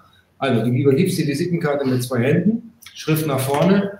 Äh, du nimmst die Visitenkarte und steckst sie dir auf gar keinen Fall. Auf gar keinen Fall. Niemals. Egal was passiert, hinten in die Gesäßtasche. Ganz böser Fehler. Du guckst drauf, liest den Namen vor, guckst dir die Position an, die steht immer drauf und stellst eine Frage. Das ist so das Beste, was du machen kannst. Du kannst sagen, hallo Karen, äh, schön dich zu treffen. Ich, du bist im Verkauf, wie lange bist du schon bei der, äh, bei der Company oder keine Ahnung, was macht ihr denn so genau, was ist euer bestverkauftes Produkt und, und so weiter. Irgendwas in dieser Richtung. Dass du so ein bisschen Smalltalk mit dir ins Gespräch kommst. Ja, und dann hältst du die in der Hand und legst sie vielleicht in eine Mappe oder sonst irgendwas. Aber steckt euch die niemals hinten in die Hose, so wie wir es hier eigentlich machen. Ne? Das, das kommt gar nicht gut ist ein No-Go. Hast du noch so ein No-Go? Äh, noch ein ähm, No-Go. Visitenkarten? Bei Visitenkarten. Ja, was, was, was du nicht machen darfst, du darfst keine, du darfst keine Visitenkarten sollte. So ein Fehler, den, der häufig ja. begangen wird. Äh, von, von. Keine Telefonnummer. Bitte? Keine Tele also ich ja. mache das eigentlich schon seit Jahren so. Äh, an Lieferanten, wo ich mir nicht sicher bin, sind die überhaupt interessant? Äh, ich, der, die kriegen von mir eine Visitenkarte mit einer E-Mail-Adresse, die zwar existiert, aber die ich nicht so mit Priorität behandle. Also eher so für, für Spam, sagen wir mal so. Und keine Telefonnummer. Mit Telefonnummer, Handynummern, die texten dich über WhatsApp, über WeChat, texten die dich zu, äh, die kapieren gar nicht, dass es noch drei Uhr nachts ist in, in Deutschland. Der normale Chinese, der weiß nicht irgendwie den, den, ähm, den Zeitunterschied. Ich habe noch nie in einem Salesbüro, wo ich äh, ich habe schon viele Fabriken besucht. Ich habe doch noch, noch nie so eine Weltzeituhr ähm, hängen sehen, dass die mal eine Orientierung haben. Wie spät ist es jetzt wo? Irgendwann kapieren die das vielleicht. Aber wenn die neu in der Firma sind, dann ähm, Nein, das, das, das, das funktioniert nicht. Ja. Genau, also ich nehme immer zwei Visitenkarten, eine für die Lieferanten oder dass die vielleicht wichtiger sind, die kriegen dann ein paar die wichtigere E-Mail-Adresse oder auch mit Telefonnummer und die dann äh, unwichtig sind, die kriegen dann halt die normale. Aber die können ja irgendwann mal theoretisch wichtig werden, weil ähm, wir gehen ja immer relativ fokussiert äh, bei der Messe vor, halten uns nicht so lange auf. Ähm, ich habe dann natürlich, ich sehe nach zehn Sekunden, ob das eine Saleskraft ist, die Ahnung hat oder irgend, ja, ich nenne sie immer kleine Sales Girls, 23, irgendwie frisch von der Uni, die eigentlich keine praktische Erfahrung haben. Mit denen kann man sich mal ein bisschen Smalltalk machen, ob die jetzt verstehen, was man sagt, ist die zweite Frage, aber man sollte sich dann nicht so lange aufhalten. Aber wie gesagt, auf diese andere E-Mail-Adresse, da gucke ich ab und zu nach. Ich scroll da auch mal durch, ob das interessant sein könnte. Und für unser Sourcing, wenn ich denke, eh, das, ja, das ist ja, könnte interessant sein, dann nehmen wir diese Kontaktdaten auch zu unseren Lieferantendaten, äh, Database. Ne? Also wir bauen uns eine Lieferanten äh, auf. Also alle, die wir mindestens einmal persönlich gesehen haben, die kommen da rein. Und dann vermerkt man natürlich immer, ob wir mit denen schon mal was gemacht haben, äh, wie das da gelaufen ist. Wenn schlecht war, dann fliegt man natürlich raus und versuchen dann natürlich dann mit Lieferanten zu arbeiten, die wir dann schon kennen, die eben ähnliche Sachen herstellen.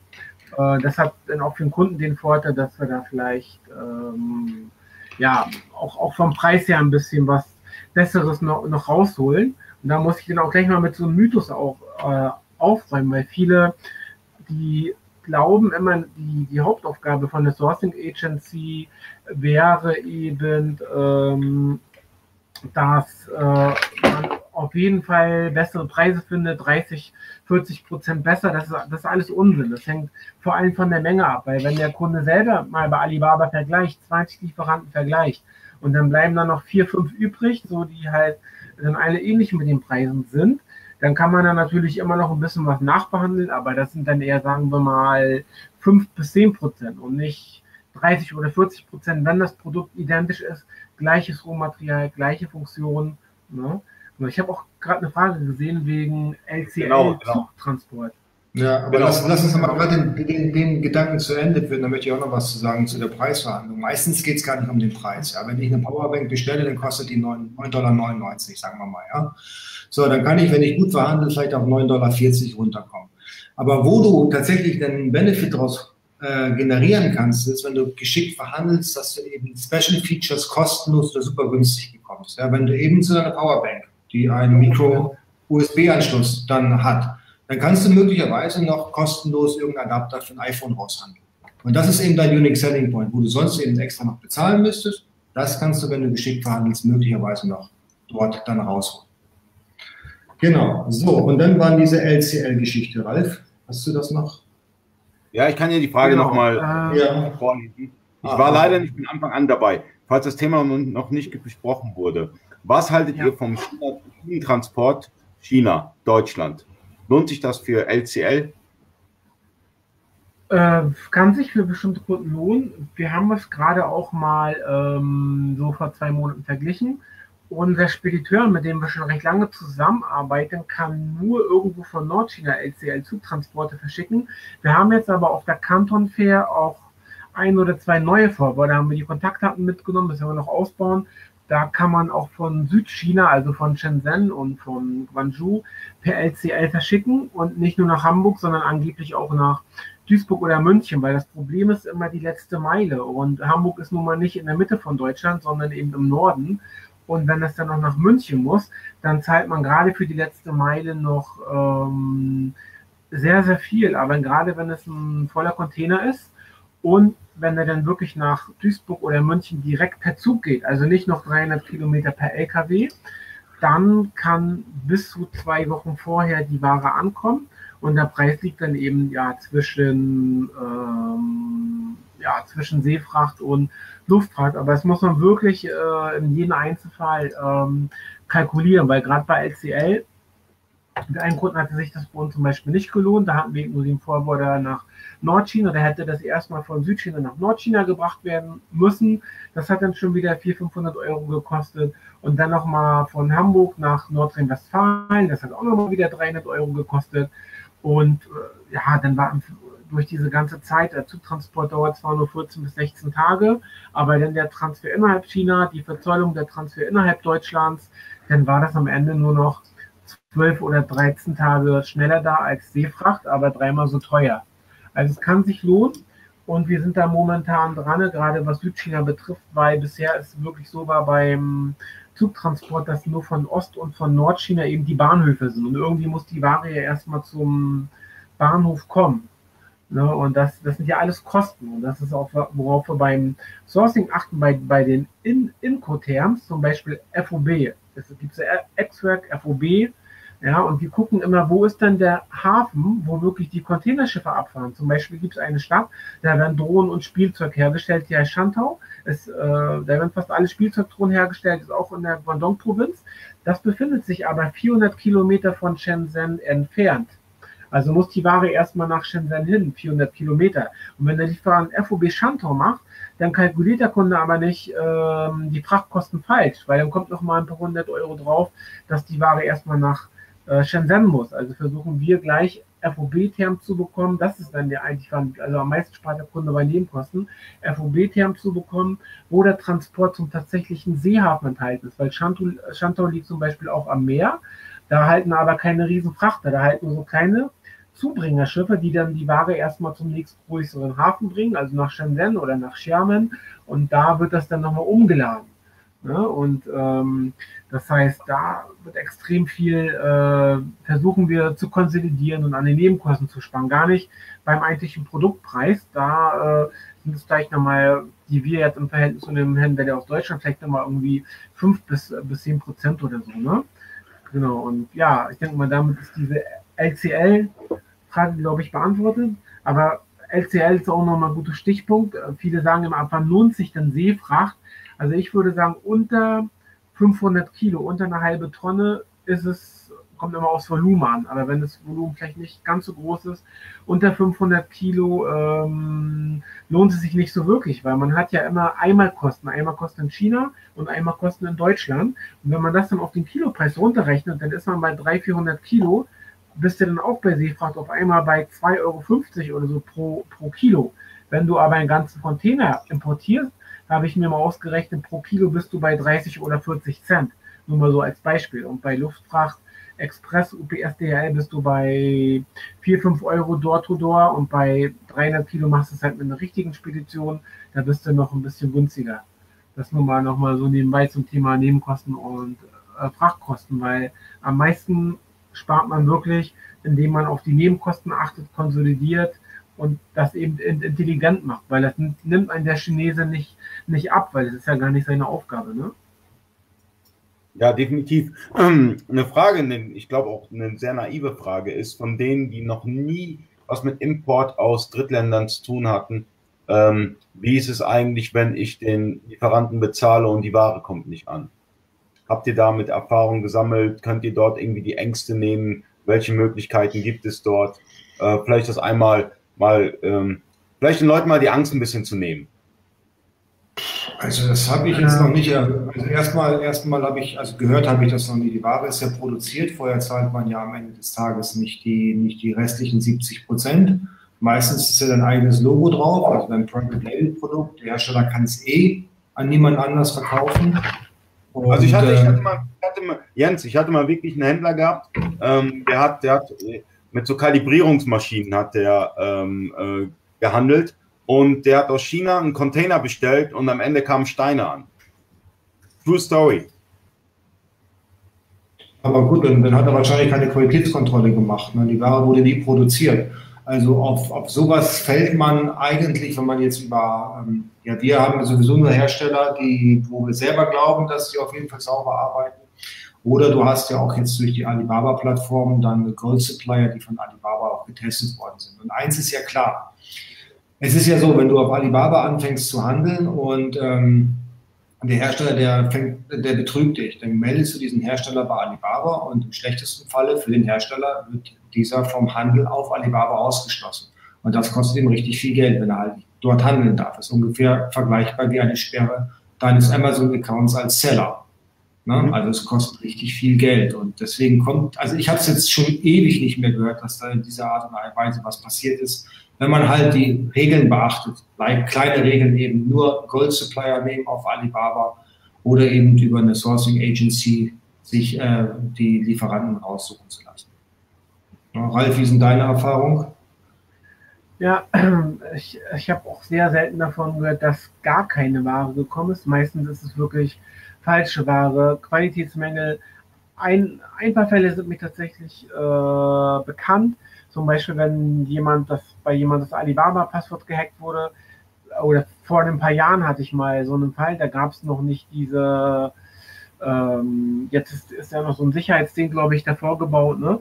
Ähm, ja, wenn es da wurde, das ein Alibaba-Account von dem Verkäufer gehackt und der hat quasi die Kommunikation abgefangen und der hat einfach eine völlig andere Kontonummer und Empfänger eingetragen. Das heißt, äh, was, was ich als Tipp mitgeben kann, achtet darauf, wer ist der Empfänger der Zahlung. Ist das Konto in China oder in Hongkong?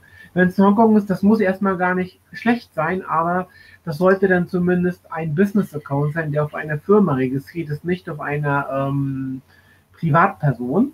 Ne? Und die, äh, es kann auch sein, dass der Lieferant in China ist, dass der ein Konto in Hongkong hat. Das ist auch nicht so schlimm. Und dass der Empfänger dann so ein bisschen abweichend ist. Zwar noch ähnlich, aber abweichend, weil du bekommst mit einer China Mainland Firma nicht oder nicht so ohne weiteres in Hongkong ein Bank-Account. Das heißt, immer gucken, wer ist der ähm, Empfänger.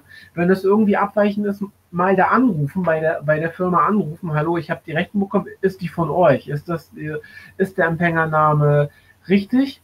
Und, das kann ich glaube ich auch noch als Tipp mitgeben, immer so ein bisschen auf die Telefonnummer achten. In China fangen alle Handynummern mit 1 an. Das bedeutet, wenn nach der Landesvorwahl, also Landesvorwahl 086 eine 1 ist, ist das immer eine Handynummer.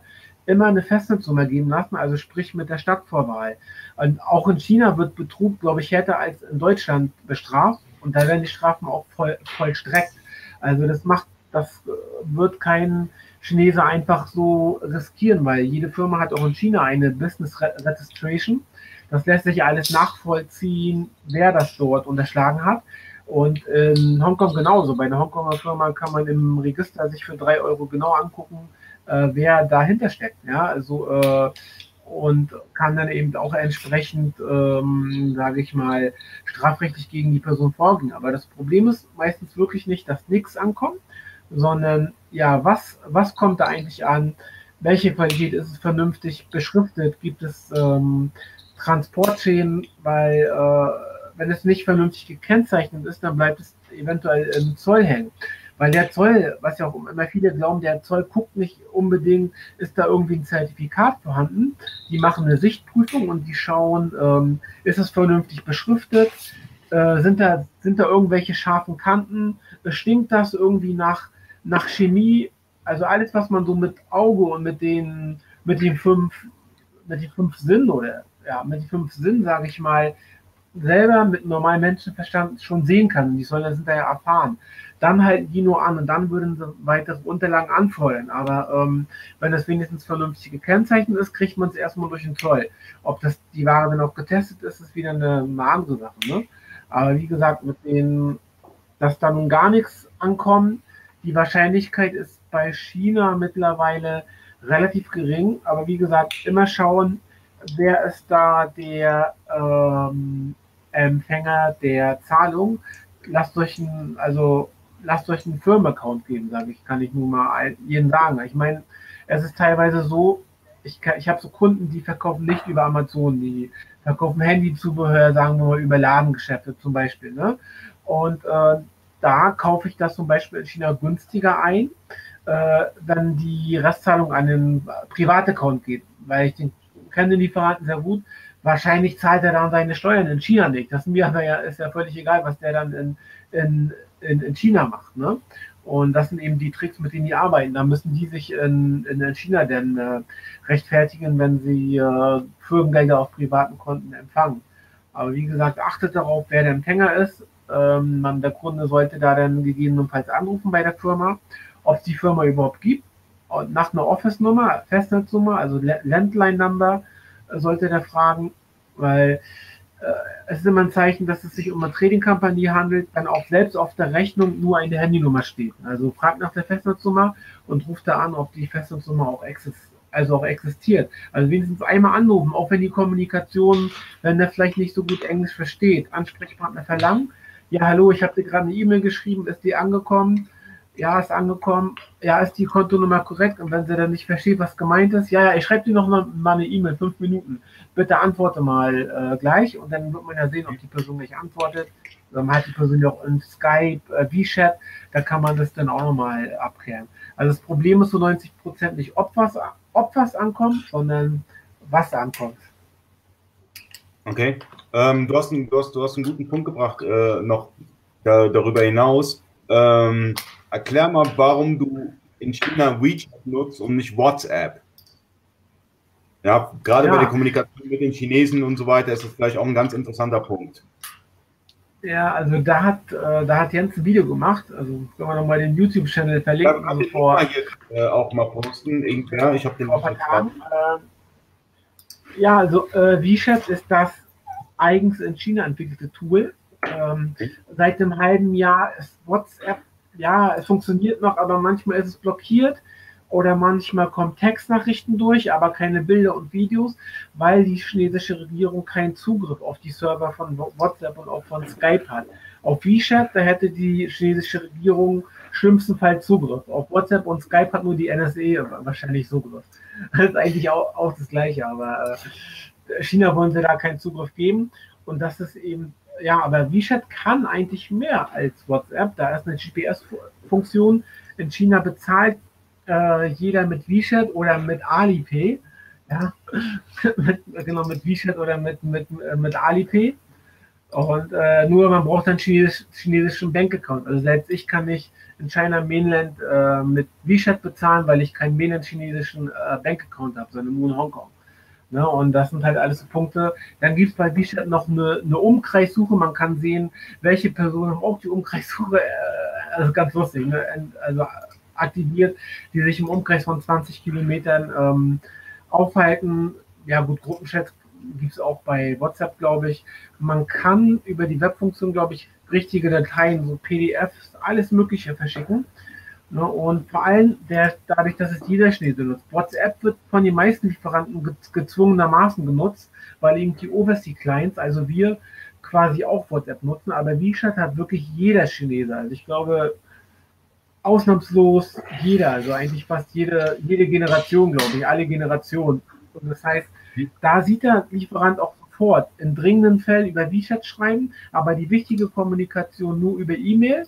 Und da die auch gerne nachts zurückschreiben, einfach die Notification, äh, also ich würde immer die Notification äh, ausstellen, dass sich, dass man da nicht so extrem zugetestet wird und dann wirklich nur ein Zeitfenster machen, okay, wenn ich jetzt aus Deutschland das Sourcing noch, noch selber mache, ähm, also bevor es dann natürlich irgendwann äh, an an uns gegangen, äh, äh, also übergeben wird sozusagen, ja. Immer ein Zeitfenster machen von 8 bis 12 Uhr, Notification anstellen, danach Notification bei, bei WeChat abstellen, gerade nachts. Sonst, man muss sich, äh, weil sonst, wenn die merkt, man antwortet sofort, dann antworten die auch sofort. Immer nur auf dringende Sachen antworten. Ne? Mhm. Aber wie gesagt, der, der Hauptgrund, um WeChat zu nutzen, ist eben, dass es wirklich jeder in China nutzt und dass die Nachricht eben auch sofort gelesen wird. Aber wie gesagt, nicht vergessen, alles nochmal per E-Mail festhalten. Und es wird, gerade wenn man mehrere Mitarbeiter hat, die haben, die irgendwie im Team arbeiten mit CRM-E-Mail-Systemen oder was, oder was weiß ich, ja, da muss das wirklich per E-Mail festgehalten werden. Wie ist nur Emergency? Sagen, ich habe dir eine E-Mail geschickt, ich brauche dringend eine Antwort, bitte beantworte mir, mir die E-Mail. Und wenn die dann versucht, bei wie schätzt zu antworten, ja, ist okay, ich möchte es aber nochmal äh, per E-Mail äh, haben. Ne? Wir haben eine Frage von Stefan Grimm. Ähm, ja. Eines der Hauptprobleme beim Import sind aber nach wie vor die Verletzung von Schutzrechten Dritter in der EU. Äh, Marker sagt gerne same, same, but different und meint, er hat was am Patent geändert. Seine Änderungen gehen aber nach europäischem Rechtsverständnis nicht weit genug. Da nutzt auch keine Inspektion vor Ort, wenn nicht ja. auf Schutzverletzung geprüft wird. Naja, das ist äh, dieses ganze Designproblem, das ist tatsächlich ja, ein großes Problem. Da muss man dann, ja, das ist natürlich wieder extra Kosten, aber wenn es ein Produkt ist, das man haben will, muss man dann natürlich eine Recherche beauftragen. Da gibt es ja ein paar, ja, so zwei, drei Anwälte, die da auch wirklich spezialisiert sind. Und ähm, genau, also zum Beispiel Heidi Kneller-Grone, aber auch noch ein paar andere, die dann wirklich darauf diese, diese Recherchen äh, entsprechend durchführen. Und äh, dann hat man schon eine, ja, nicht eine hundertprozentige Sicherheit, weil es, wenn er jeden Tag irgendwelche anderen Geschmacksmuster äh, oder Gebrauchsmuster, wie es jetzt heißt, angemeldet. Ne? Was wir eben im Sourcing machen, zu uns kommen ja Kunden, die machen ein, geben ihr eigenes Design, die wollen die oder jene Änderung machen. Das heißt, die erfinden das Design irgendwie selber neu. Also das, das gibt es noch nicht. Oder die bauen so ein Feature ein, dass es eben ausreichend genug von der Norm sozusagen abweicht. Aber das ist tatsächlich ein Riesenproblem. Und ja. selbst mit einer Patentrecherche ne, hast du nie eine hundertprozentige Sicherheit.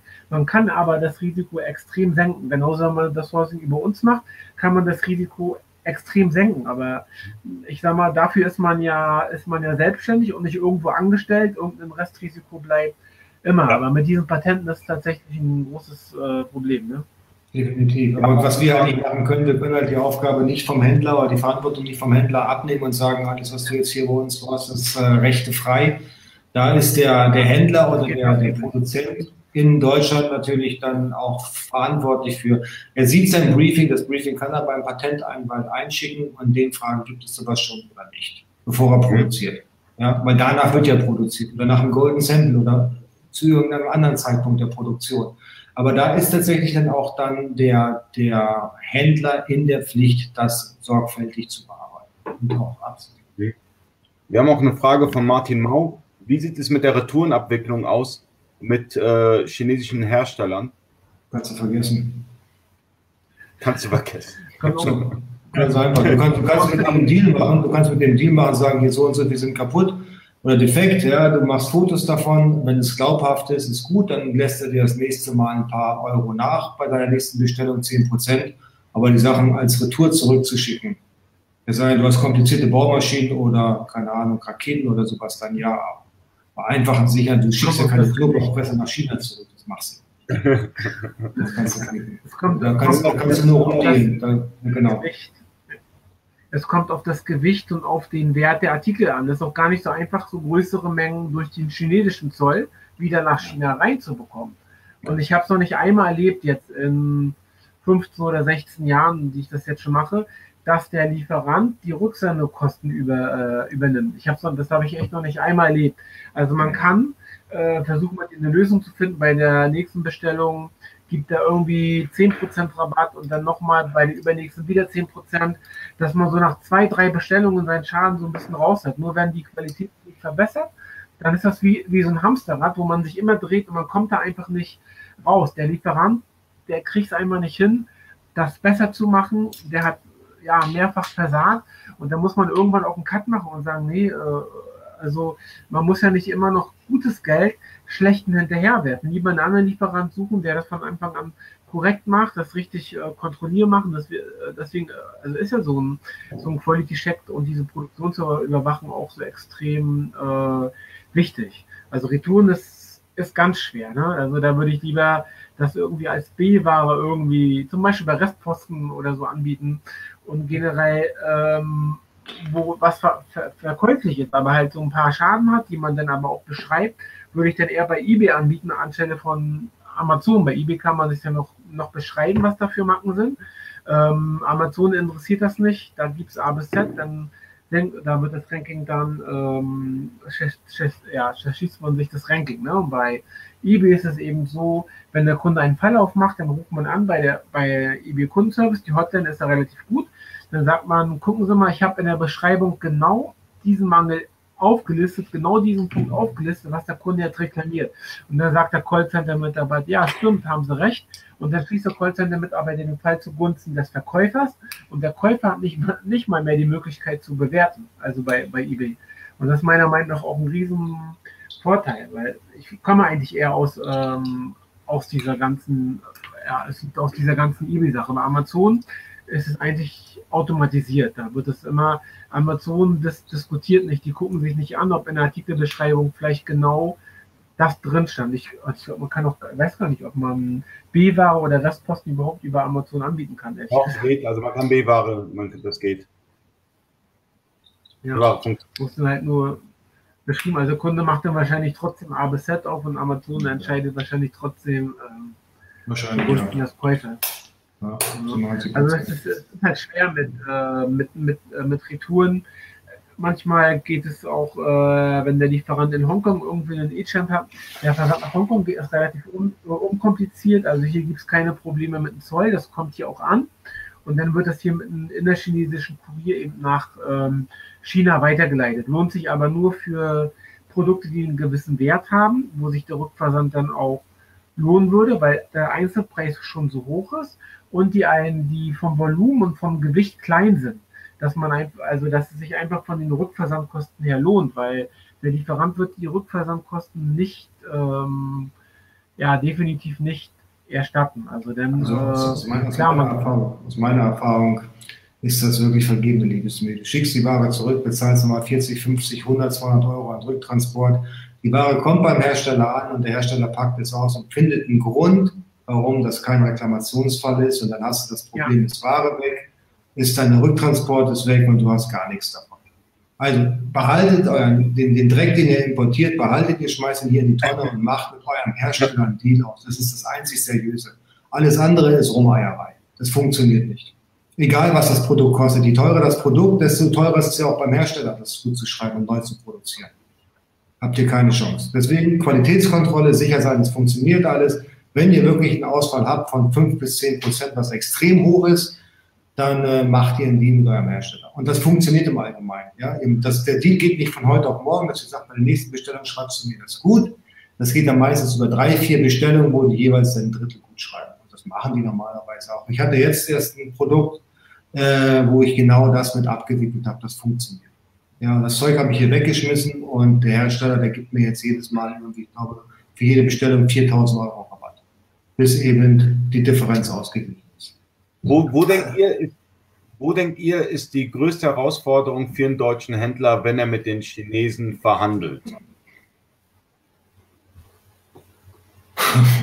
Das ist eine gute Frage, oder? Das ist wirklich eine sehr gute Frage. Ich glaube, das ist auch total produktabhängig. Wenn, wenn ich jetzt Online-Händler wäre und ich habe einen Mitarbeiter und den will ich jetzt sozusagen schulen darin, dass er mit den Chinesen selbstständig verhandelt. Welche Tipps muss ich ihm geben?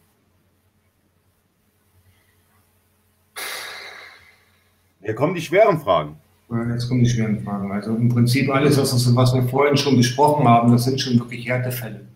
Die ganz einfachen Sachen, die haben wir ja gar nicht besprochen, eben, dass sich ständig der Preis ändert bei jeder Bestellung, ja.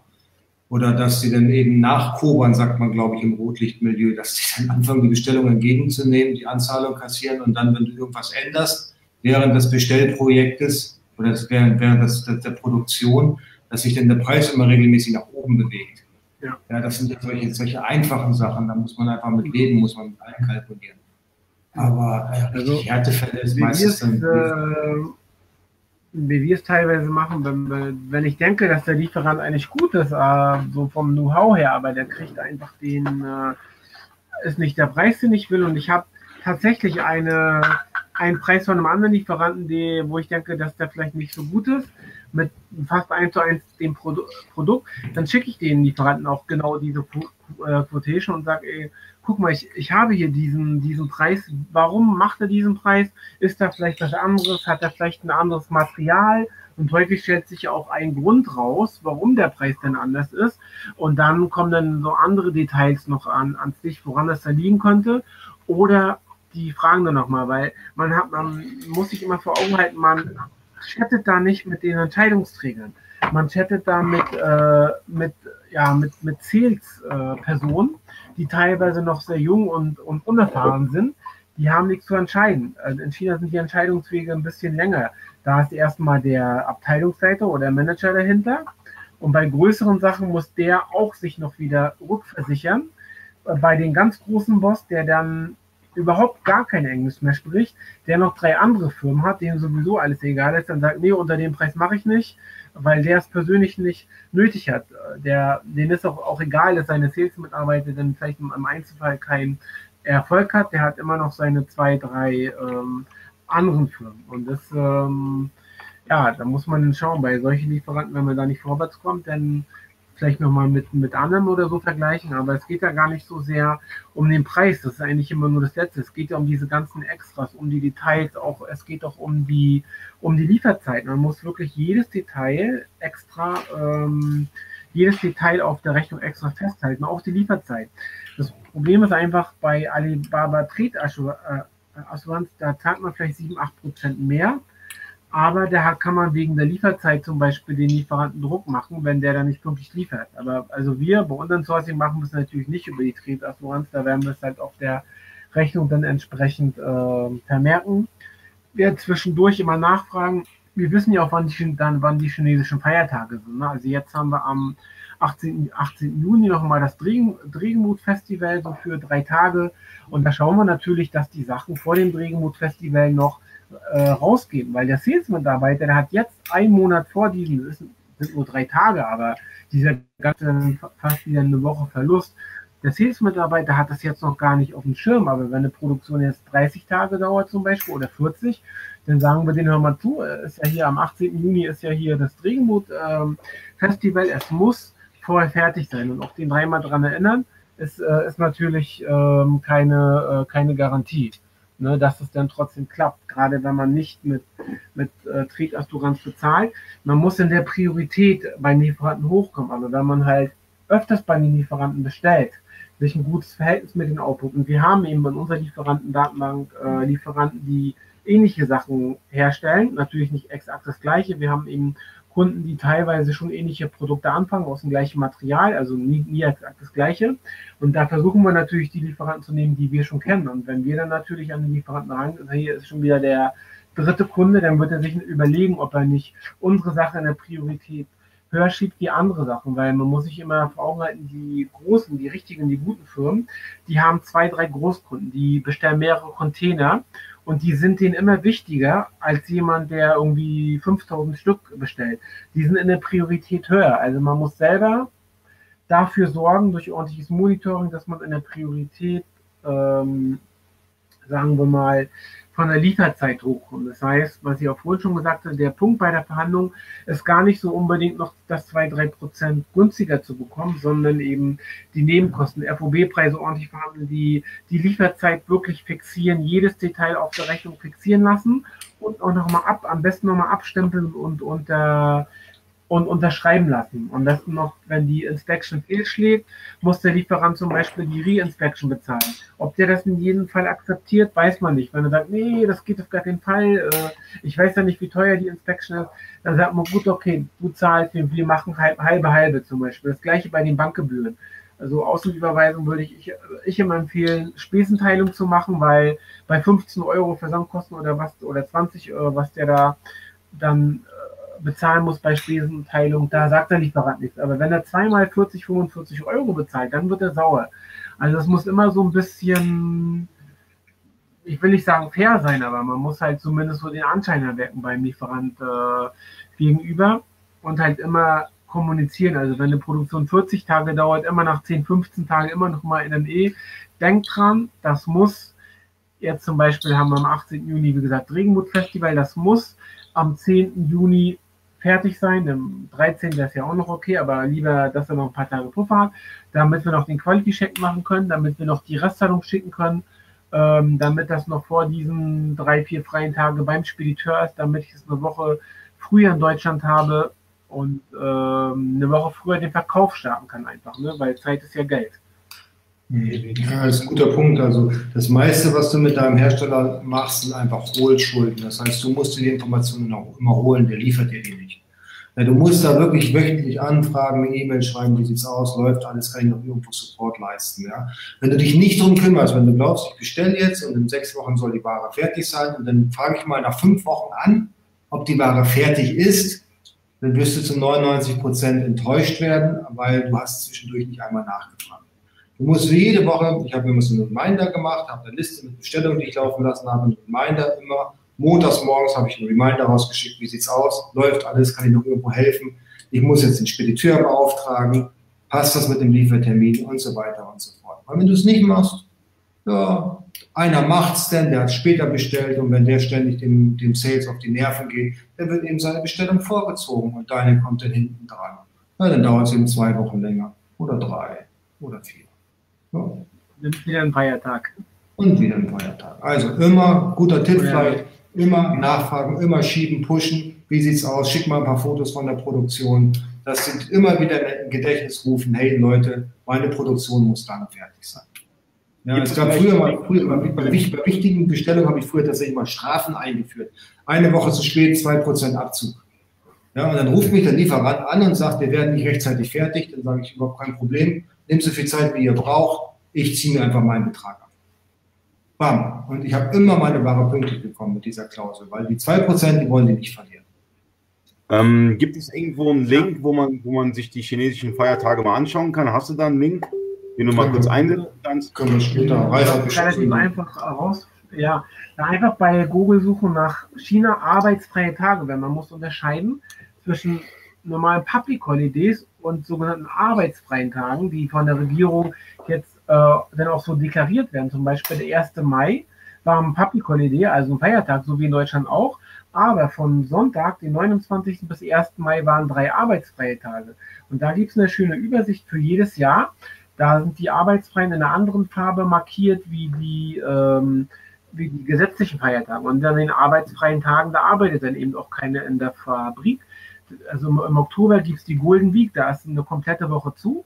Da arbeiten die aber den Sonntag davor und, dann, und auch die Saleskraft. Und dann wundert man sich auf einmal, warum bekomme ich dann am Sonntag, äh, warum werde ich da so zugespammt? Und dann liegt es einfach daran, dass die wirklich zur Arbeit geschickt wurden, weil danach eine Woche nichts äh, läuft. Oder auch wenn die Woche vorbei ist, kann sein, dass die dann Sonntag da wirklich im Büro antanzen müssen. Das ist China landesweit äh, richtig so ein bisschen planwirtschaftlich, will, will, ich fast sagen. China ist ja offiziell noch so sozialistisch. Ja, so ein bisschen planwirtschaftlich ist da noch organisiert. Das kann man über Google relativ leicht ähm, rausfinden. Oder können wir nochmal einen Link so also nachreichen. Also für derjenigen, der selber importiert, der sollte sich äh, an seiner Pinnwand im Büro diesen Plan mit den arbeitsfreien Tagen, nicht nur mit den Public Holidays, sondern also mit den gesetzlichen Feiertagen, sondern wirklich mit den arbeitsfreien Tagen im Büro ähm, ranhängen. Und dann kann er darum planen, da um diese Tage herum planen, weil der Sales-Mitarbeiter in China, der hat es gar nicht auf den Schirm. Also wenn man jetzt sagt, okay, jetzt ist August, ich will jetzt nochmal was für, für das Weihnachtsgeschäft bestellen, das müsste ja klappen. Die, da ist ja 45 Tage Produktionszeit, 40 Tage ja, ja, klappt normalerweise auch nur. Dann hat man Hallo. einmal vom 1. Oktober bis 8. Oktober die Golden Week und das Mittelarten Festival. Ja, und dann, äh, dann ist die Produktion da irgendwie 60. Hallo Marc. Hi. Wie ist er denn hier reingekommen? Was, was passiert? Er hat den Türsteher gerade geschlagen. den Exklusivzugang. Genau. Ja, Genau, ich weiß bei Golden Week, genau, wenn dann da das jetzt, sagen wir mal, 30 Tage lang, äh, die Produktion ist 30 Tage fertig, die brauchen noch 10 Tage, dann machen die erstmal die Golden Week 8 Tage und dann fangen die 10 Tage dann erst am 10. Oktober an, dann ist auf einmal 20. 20. Oktober. Und man hat aber einkalkuliert, dass die Ware schon am 30. September vor der Golden Week aus China rausgeht, ist aber nicht mehr rausgegangen, weil die nicht schnell genug fertig wurde und dann haben die Golden Week. Und dann verliert man jetzt an dem Beispiel, weil die ist immer im Oktober, verliert man zum Beispiel drei Wochen von, äh, vom Weihnachtsgeschäft. Ne? Und deswegen Planungsdrucken mit arbeitsfreien Tagen in China, nicht nur Feiertage, an die Wand hängen. Und dann kann man um die Tage herum bauen und dann auch den Sales-Mitarbeiter schon vier Wochen vorher sagen, es muss vor diesen Feiertagen beim Spediteur sein. Wenn es beim Spediteur ist, ist alles okay. Wenn es auf dem Schiff ist oder am, am Flughafen, das geht dann trotzdem raus. Aber wenn es in der Fabrik ist, dann steht es da erstmal, bis die Feiertage und das Wochenende vorbei sind. Und dann verliert man teilweise eine Woche oder zehn Tage oder auch zweieinhalb Wochen, je nachdem, wie viele Feiertage gerade sind. Marc ist da. Also erstmal Hallo Marc. Hi. Äh, Wie bist du denn hier reingekommen? Oh. Ich war genau. gestern über das ich sehe auch ja. aus. Ähm, ich bin noch echt K.O. von gestern, Mensch. Da hat der Ali mich äh, total fertig gemacht, in der Diskussion. Ja, mich fertig gemacht. Aber das Thema China, also, äh, das, das, also ganz im Ernst, äh, ich habe so viel dazugelernt äh, in der kurzen Zeit gerade. Äh, mein Kopf platzt gerade. Ähm, aber du als, als äh, langjähriger China-Sourcer, äh, vor Jahren mal als, als Online-Händler und du schreibst ja auch immer wieder drüber und so weiter. Du hast bestimmt ein paar härtere Fragen noch ähm, als ich. Nö, also ähm, ich bin da jetzt ja mal ganz böse. Ne? Also in der ganzen Zeit, äh, in der ich aus China importiert habe, war ich nie in China. Ich habe schlicht und ergreifend die Ware über Alibaba oder Made in China.com bestellt. Die Ware ist angekommen. Ich war mit der Qualität zufrieden. Das Zeug hat sich 1A verkauft. Ich hatte mit den Chinesen nie Probleme. Also ich sage das jetzt. Ja, bei eBay, ich bin da. Bei eBay äh, konnte man noch einiges durch, durchschieben damals, wenn man so gute, gute äh, Mitarbeiter hat im Unternehmen, die dann bei der eBay Hotline angerufen haben oder das mit den Kunden ge geklärt haben. Dann wurde dieser, dieser Fall gegen 3 Euro Erstattung äh, wegen nicht, nicht der Beschreibung entsprechenden Artikel geschlossen und hat keine Auswirkungen auf die Verkäufer-Performance gehabt. Ne? Und das jetzt bei Amazon natürlich völlig anders. Aber es kommt natürlich immer auf das nee, auf Artikel an. Also bei, bei Autoersatzteile, die sind ja, die sind ja genormt, da kann nicht so viel schief gehen. Ne? Ja, Ralf, das ist völliger Quatsch. Ich habe Nockenwellen zum Beispiel aus ähm, China bestellt. Wenn du eine Nockenwelle hast, die einen Schaden hat, das waren die Nockenwellen zum Beispiel für den äh, Audi V6 Motor, 200 Liter TDI, da hat es dann mal eben einen Motorschaden von äh, 3.500 Euro. Und dann habe ich ganze Zylinderköpfe bestellt und sogenannte Querlenkersätze für einen VW Passat oder auch einen Audi. Das sind äh, Sätze, die bestehen aus mhm. rund äh, 30 Teilen. Und die sind also durchaus äh, sehr sicherheitsrelevant. Stell dir mal vor, dein Rad knickt ab bei 180 auf der Autobahn, dann hast du ein Problem. Nein, ich habe natürlich auch günstigere Teile bestellt, wie zum Beispiel Luftmassenmesser oder halt äh, Birnchen, also so ähm, Birnchen, die ihr vorne in den Scheinwerfer rein, reinmacht auch in Ordnung, aber ja, nach wie vor. Ähm, ich bin sehr gut damit zurechtgekommen mit meinen Chinesen. Ich hatte nicht einen günstigen. Hast du deinen Blog deswegen? Die haben deinen Blog gelesen. Chinesisch übersetzen, dachten sich, scheiße. Den hatte ich noch nicht. Den gab es noch nicht. Den gab es zu der Zeit noch nicht. Also den Blog gab es schon, aber äh, den hat der Axel halt geschrieben. Nee, nee. Ähm, aber gut, ich meine, ist, ist Bei ihm konnte man wirklich einiges durch, äh, durchschieben. Bitte? Bei eBay konnte man wirklich einiges äh, durch, äh, durchschieben, ne? was jetzt gleich nicht mehr so bei Amazon geht. Aber wenn man immer bei den zwei, drei gleichen Händlern bestellt, die man eben sehr lange kennt, dann äh, weiß man eben auch, was da für eine Qualität ankommt. Oder damals, da gab es ja noch nicht dieses, du hast ja damals deine Logistik noch nicht outgesourced gehabt. Wenn da mal eine Serie ankam, das hat der Lagermitarbeiter wahrscheinlich gleich gesehen, wenn das nicht so qualitativ in Ordnung war. Dann konnte man das vielleicht noch aussortieren, bevor es überhaupt beim, beim Endkunden lag. Wenn das denn bei Amazon lagert oder bei einem, bei einem Fullfiller oder so, dann ähm, merkt man es erst, wenn der Endkunde sich beschwert. Ne? Ralf, ich hatte das Problem nicht, sorry. Ich kann eure Qualitätsprobleme kann ich nicht nachvollziehen. Ich habe einmal eine Sendung von, ich glaube, 10.000 ähm, H4-Birnchen gehabt, wo der Kolben im Sockel nicht sauber verlötet war, sodass du halt entsprechend äh, verklebt war, sodass kein Vakuum drin war, die konnte ich halt entsorgen. Mhm. Ende. Das war ein Schaden von ein paar hundert Euro.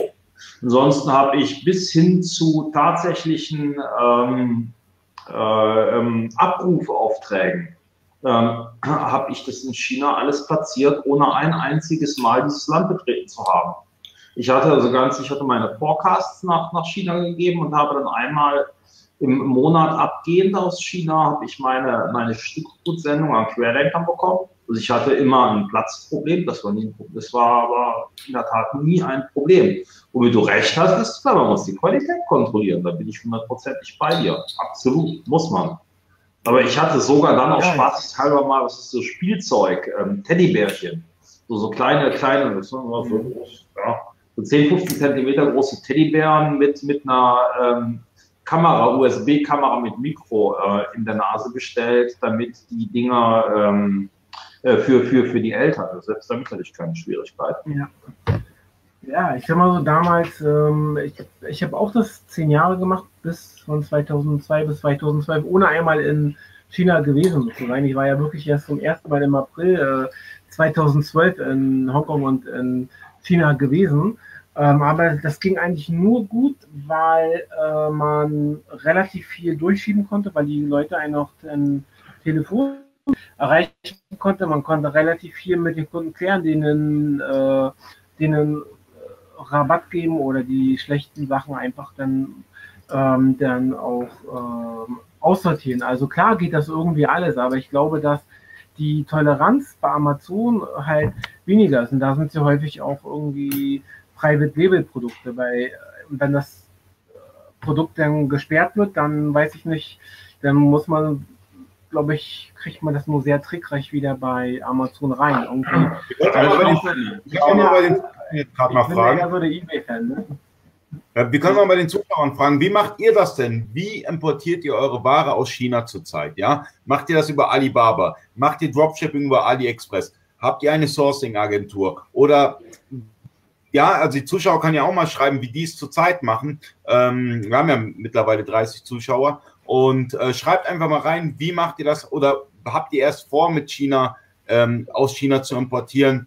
Schreibt mir eure Meinung rein, schreibt mir eure Erfahrung rein. Das wird uns interessieren und darauf werden wir natürlich auch anknüpfen.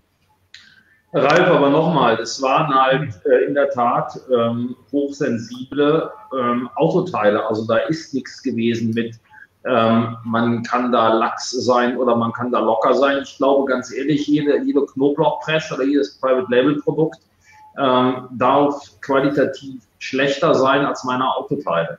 Ganz im Ernst. Ähm, ich bestreite ja auch überhaupt nicht, dass es dort Herausforderungen gibt oder ich bestreite ja auch wirklich gar nicht halt die, die, die Sinn, Sinnlosigkeit eures Geschäftsmodells. Im Gegenteil, absolut. Ich bin sogar der festen Überzeugung, dass ich würde das über eine Agentur machen. Also ich würde es ja. nicht selber persönlich würde es nicht selber machen. Ich würde es über eine Agentur machen, ganz klar. Weil ich, ich, ich erstmal die kulturellen Unterschiede zwischen mir und den Chinesen, dann halt die Erfahrungswerte, dann ist halt auch erschwinglich. Ich würde es über eine Agentur machen. Das ist meine persönliche Meinung. Ich würde es nicht selber machen. Weil es so viele, ja, weil es ja, also, gibt. Ja, Leute, macht, ja. macht nicht so viel Angst, nein. Nee, ganz ehrlich, mach nicht so viel Angst. Ich rede von meiner persönlichen, ja. persönlichen Meinung. Nicht zu viele Geschäfte Angst machen. Nicht zu viel. Machen ja auch viele selber. Also das. Genau. Wir haben ja Kunden, die machen den Teil selber oder die machen den, äh, den Teil über uns, einfach auch, weil sie Zeit sparen wollen. Nicht, weil sie das vielleicht genau. nicht mit einem gewissen Zeitaufwand selber hinbekommen, sondern einfach, ähm, sondern einfach, weil die Zeit sparen wollen. Und na klar, man sieht nicht immer in den Foren die ganzen EU Normen, das stimmt ja auch alles, aber ich sage immer, am wichtigsten ist erstmal, dass die Produkte vernünftig gekennzeichnet werden, weil bestimmte Sachen LFBG, da müsst ihr, äh, LFBG ist ein Lebensmittel, also für Produkte, die mit Lebensmitteln in Berührung kommen, da müsste erst ja mal jemand einen Testkauf machen, wenn es denn, wenn es und wenn es korrekt gekennzeichnet ist, guckt er eigentlich nur, dann müsste er im Labor erst nachweisen, dass es nicht der Norm entspricht. Also man kann da äh, immer hoffen, dass sowas nicht, nicht rauskommt, aber es bleibt immer ein Risiko, wenn man sich um bestimmte Normen nicht kümmert. Und äh, zu deiner Zeit, äh, Marc, also diese ganze Abmahnerei hat ja erst so ab ja, 2006, 2007 äh, begonnen und da ging es ja meistens vorwiegend um AGB-Verstöße, um so EU-Konformität, äh, fand ich damals relativ wenig. Also wer sehr streng war, war immer die Bundesnetzagentur, Landesamt für Arbeitsschutz, weil da ist ja Elektro und so, das ja, das kann da lebensgefährlich werden und so. Ne? Aber was jetzt zum Beispiel ähm, LFBG äh, betrifft oder irgendwelche Kennzeichnungspflichten, war das damals nicht so stark mit den Abmahnungen. Da hat man sich fast nur auf irgendwie AGB-Verstöße ähm, gestürzt, also relativ wenig Testkäufe und so gemacht. Und das ist jetzt, glaube ich, auch ein bisschen stärker äh, geworden. Also das ist nur mein, Eindruck. Also ich verkaufe jetzt ja auch nicht mehr selber. Ich hätte dich jetzt einfach mal, ich hätte dich jetzt einfach mal nach, nach, nach konkreten Zahlen gefragt. Also ich äh, kann aus meinem Zahlenmaterial, das mir vorliegt, nicht diese Ableitung treffen, die du da gerade triffst. Ähm, trotz alledem hast du mit Sicherheit recht, ähm, dass aus wirtschaftlichen Gründen und auch aus Ressourcengründen es mehr als absolut sinnvoll ist, eine Agentur einzuschalten. Also ich finde das ja auch nicht falsch. Also im Gegenteil. Warum soll ich selbst für ein paar tausend Euro durch und nach China reisen und auf der anderen Seite ähm, vor großen Herausforderungen zum einen in der Kommunikation, in der Verhandlung äh, zu stehen, ähm, wenn ich da überhaupt keine Erfahrung habe. Aber das ist halt auch ein anderer Ansatz. Was mich so ein bisschen nervt, ist, äh, wenn ihr so mit der ganzen Angstmaschinerie äh, kommt, oh, oh, da geht ganz schnell was schief das, das ist halt irgendwo nicht so, nicht so unbedingt mein, mein Argumentationsansatz. Also muss, da muss ich jetzt mal eingrätschen, weil wir sehen ja, was da tatsächlich schief gehen kann so den ganzen Tag. Ja? Und ich glaube, es gibt keine, keine einzige Bestellung, die wir haben, die wirklich glatt durchläuft. Da gibt es immer irgendwelche Problemchen, äh, Optimierungsbedarf und Missverständnisse, die wir direkt aus dem Weg räumen können. Sicherlich kann man das auch tun, wenn man keine Sourcing-Agentur ohne Frage. Ich sage, es geht alles auch ohne Spezialisten. Nur es dauert sehr lange. Ja, und man verliert dabei auch Zeit. Das ist halt das Problem, was man dabei hat. Ne? Ich stelle Frage, ich stelle mir ganz ehrlich die Frage, was habe ich falsch richtig gemacht, dass ich mit circa sieben oder acht chinesischen Lieferanten nicht auf die Schnauze gefallen bin? Ich meine, ich bin ja im Grunde genommen bei, bei euch, was ihr erzählt. Ja, nur ich habe einen völlig anderen Erfahrungsschatz. Und Ralf weiß es, Ralf, mhm. Ralf und ich, wir haben uns vor zwei Jahren, haben wir uns in China getroffen, da haben wir uns noch, äh, haben wir noch bei dem, bei dem Vision darüber gesprochen. Das ist das erste Mal, dass ich in China war. Das erste Mal, dass ich überhaupt jemals eine Messe besucht habe in China. Ja, aber ja, was, was, was, was, bei dir, was bei dir wahrscheinlich einfacher ist, dass du ein Produkt hast, was es in dieser Art und Weise schon ewig gegeben hat. Du kannst die Nockenwelle nicht verändern, du kannst da nicht irgendwie ein customized Produkt von machen. Die Nockenwelle hat die und die Form. Billiges Rohmaterial. Du kannst, äh, ja. kannst minderwertiges Rohmaterial kannst du halt. Äh, ja, aber die Form, die Form ist aber dann, gleich. Ja. Mhm. Da hat man Glück gehabt, dass die Lieferanten immer, dass das Rohmaterial vielleicht äh, genormt waren oder dass es immer die gleichen fünf oder sieben Lieferanten waren, äh, die natürlich bei einem guten Kunden, und ich glaube, Marc hat damals große, große Mengen wahrscheinlich bestellt, gar nicht im Traum dran denken, da minderwertiges Material einzukaufen, da, damit sie vielleicht irgendwie zehn Prozent mehr verdienen oder so, ne? Ja. Und zu uns kommen halt teilweise Kunden, die ihn zum ersten Mal bestellen, teilweise mit relativ geringen Stückzahlen, zwei, oder 2.000, 3.000 Stück, wo das Risiko vielleicht ein, äh, vielleicht ein bisschen höher ist. Ne? Ja, genau. Ja, wir haben eine Frage ähm, von Torben. Torben fragt, äh, was ist denn dein Zahlenmaterial, Marc? Wie viele Hersteller mit Qualitätskontrolle oder ohne? Preisvergleich mit Agentur versus ohne, etc. Also mein Zahlenmaterial ähm, ziehe ich von Statista hinsichtlich der Abmahnung. Ähm, kannst du mir nochmal einblenden, bitte? Ja, gerne die Frage. Ähm, Hersteller hatte ich roundabout, das sind noch keine Hersteller gewesen, das sind Agenten gewesen. Das, einer war ein Hersteller. Es waren acht. Ähm, Qualitätskontrolle ja, allerdings nicht vor Ort, sondern bei mir in, äh, in Deutschland. Und äh, Preisvergleich mit Agenturen, nein, äh, definitiv nicht. Womit habe ich die verglichen? Ähm, wir waren unter denen, also ich komme aus dem Autoteilebereich und wir größeren Autoteilehändler sind dann bei einigen Target-Produkten relativ äh, offen gewesen. Und ich war in der Tat einer, der am teuersten eingekauft hatte. Meine Wettbewerber hatten äh, zwischen 10 und 15 Dollar, je nachdem, was es ein Produkt war. Also jetzt mit diesem Querlenkersatz ähm, waren sie günstiger. Hatten allerdings Qualitätsprobleme. Ich hatte sie auf der anderen Seite nicht. Gut. Ja, das immer, wenn man da am, am Preisende spart, mal, äh, bei der Qualität. Ähm, aber was ich bei uns auch noch dazu sagen muss, bei uns, wenn der Kunde diese Paketpreise bezahlt, der sieht auch, welcher Lieferant dahinter steckt. Da ist dann auch nicht noch irgendwie zusätzlich ähm, was draufgeschlagen und dann kann er sich überlegen, bei der Reorder fühlt er sich fit genug, das selber die Kommunikation mit den Lieferanten zu machen, kann das natürlich selber machen oder der kann so ein relativ günstiges Reorder-Package äh, bei uns buchen, was dann natürlich deut deutlich günstiger ist wie die Sourcing-Pakete, weil ja der Aufwand auch ähm, deutlich geringer ist. Genau, genau weil das ist eben da, so dadurch. Da sehe ich ehrlich gesagt euren, euren Ansatz und auch eure absolute Existenzberechtigung.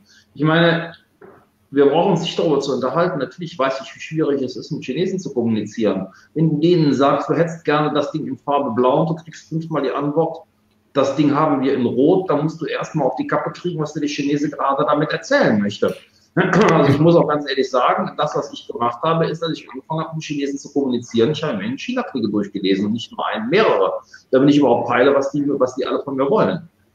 Ähm, das war jetzt, das war jetzt also auch durchaus herausfordernd.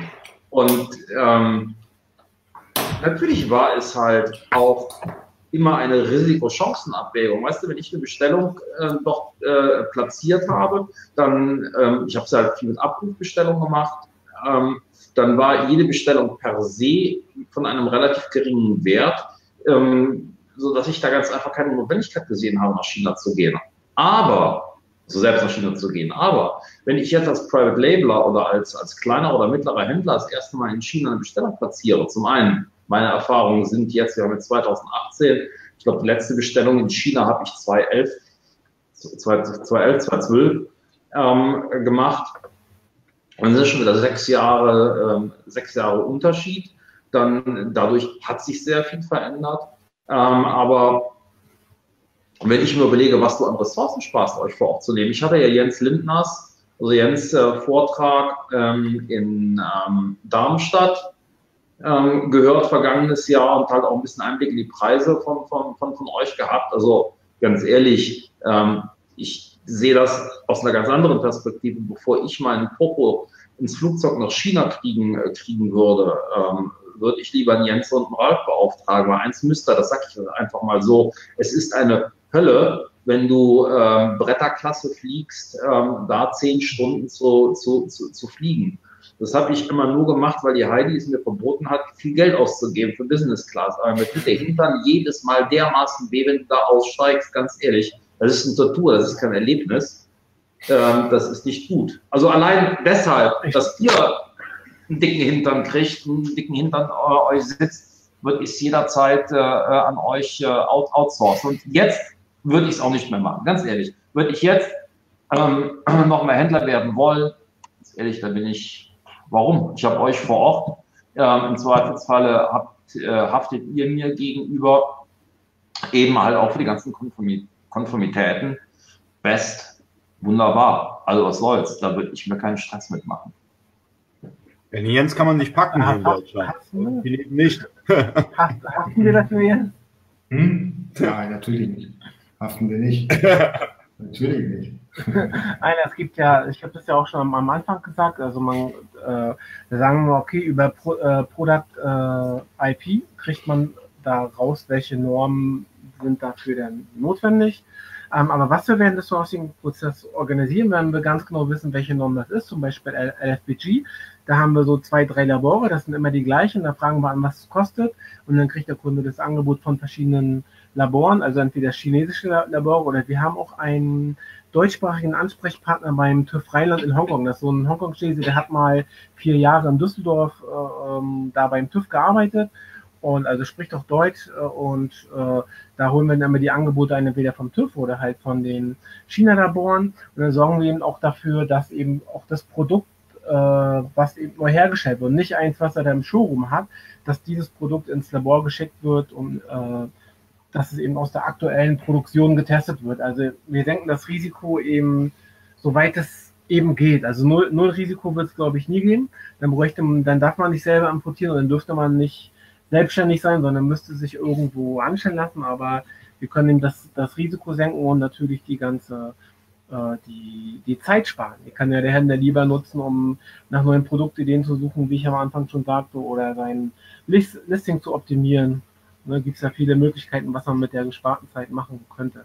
Sind, sinnvollerweise. Mit seiner Familie unterwegs sind zum Beispiel. Ja. Äh, du warst ja jetzt äh, auf der Canton Fair und hattest da einen Stand gepostet, ja. Made in Germany. Erzähl mal was darüber.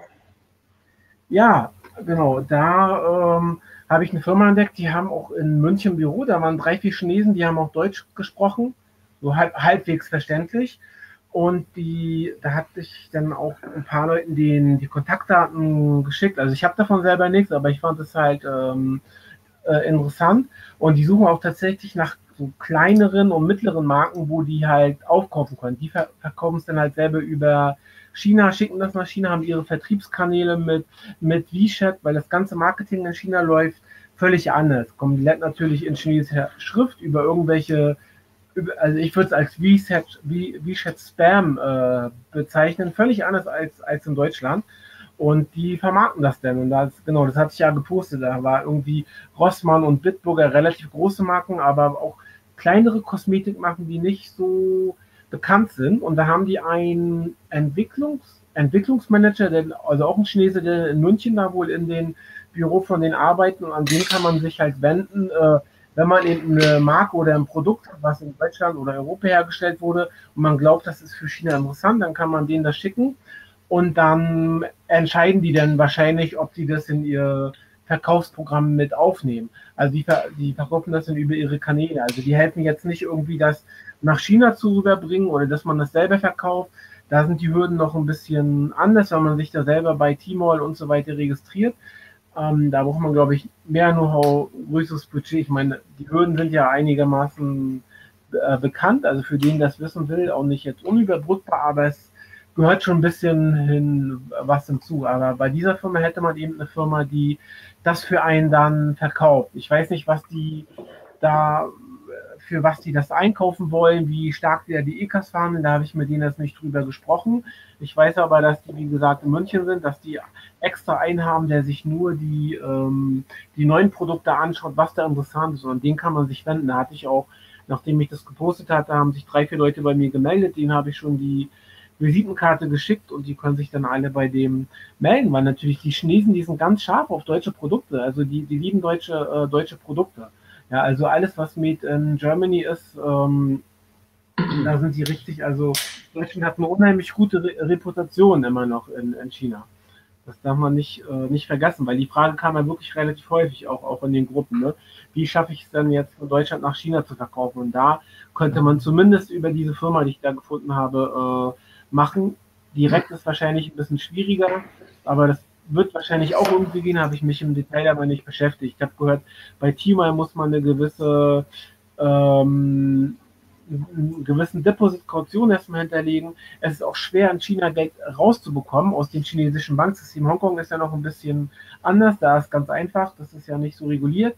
Ähm, aber China ist es ganz schwer, Geld rauszubekommen. Also es ist eigentlich besser für denjenigen, der anfängt oder nicht so ein Riesenbudget hat, sich einen Partner zu suchen, der seine Produkte quasi in China vermarktet. Natürlich, vielleicht ist die Marge nicht so hoch, als wenn man es selber machen würde, aber dieser Aufwand, das selber in China alles zu verkaufen, diese Hürden zu überwinden, der ist für ein Unternehmen, was nicht extra eine, eine Abteilung hat, die genau darauf angesetzt ist, also finde ich relativ hoch. Weil wenn es jemand selber macht, braucht er mindestens eine Person, die Chinesisch spricht und auch Chinesisch schreibt. Also eigentlich ein Mandarin-chinesischen Muttersprachler. Und der muss sich dann auch noch zeitgleich auskennen mit Verkauf und Marketing. Das reicht nicht nur, wenn es irgendein chinesischer Student ist. Es gibt auch chinesische Studenten in Deutschland, die machen auch so nebenbei so ein bisschen V-Shirt-Business, kaufen ein bisschen Milchpulver bei, bei Rossmann oder so und schicken es dann im Paket nach, nach China.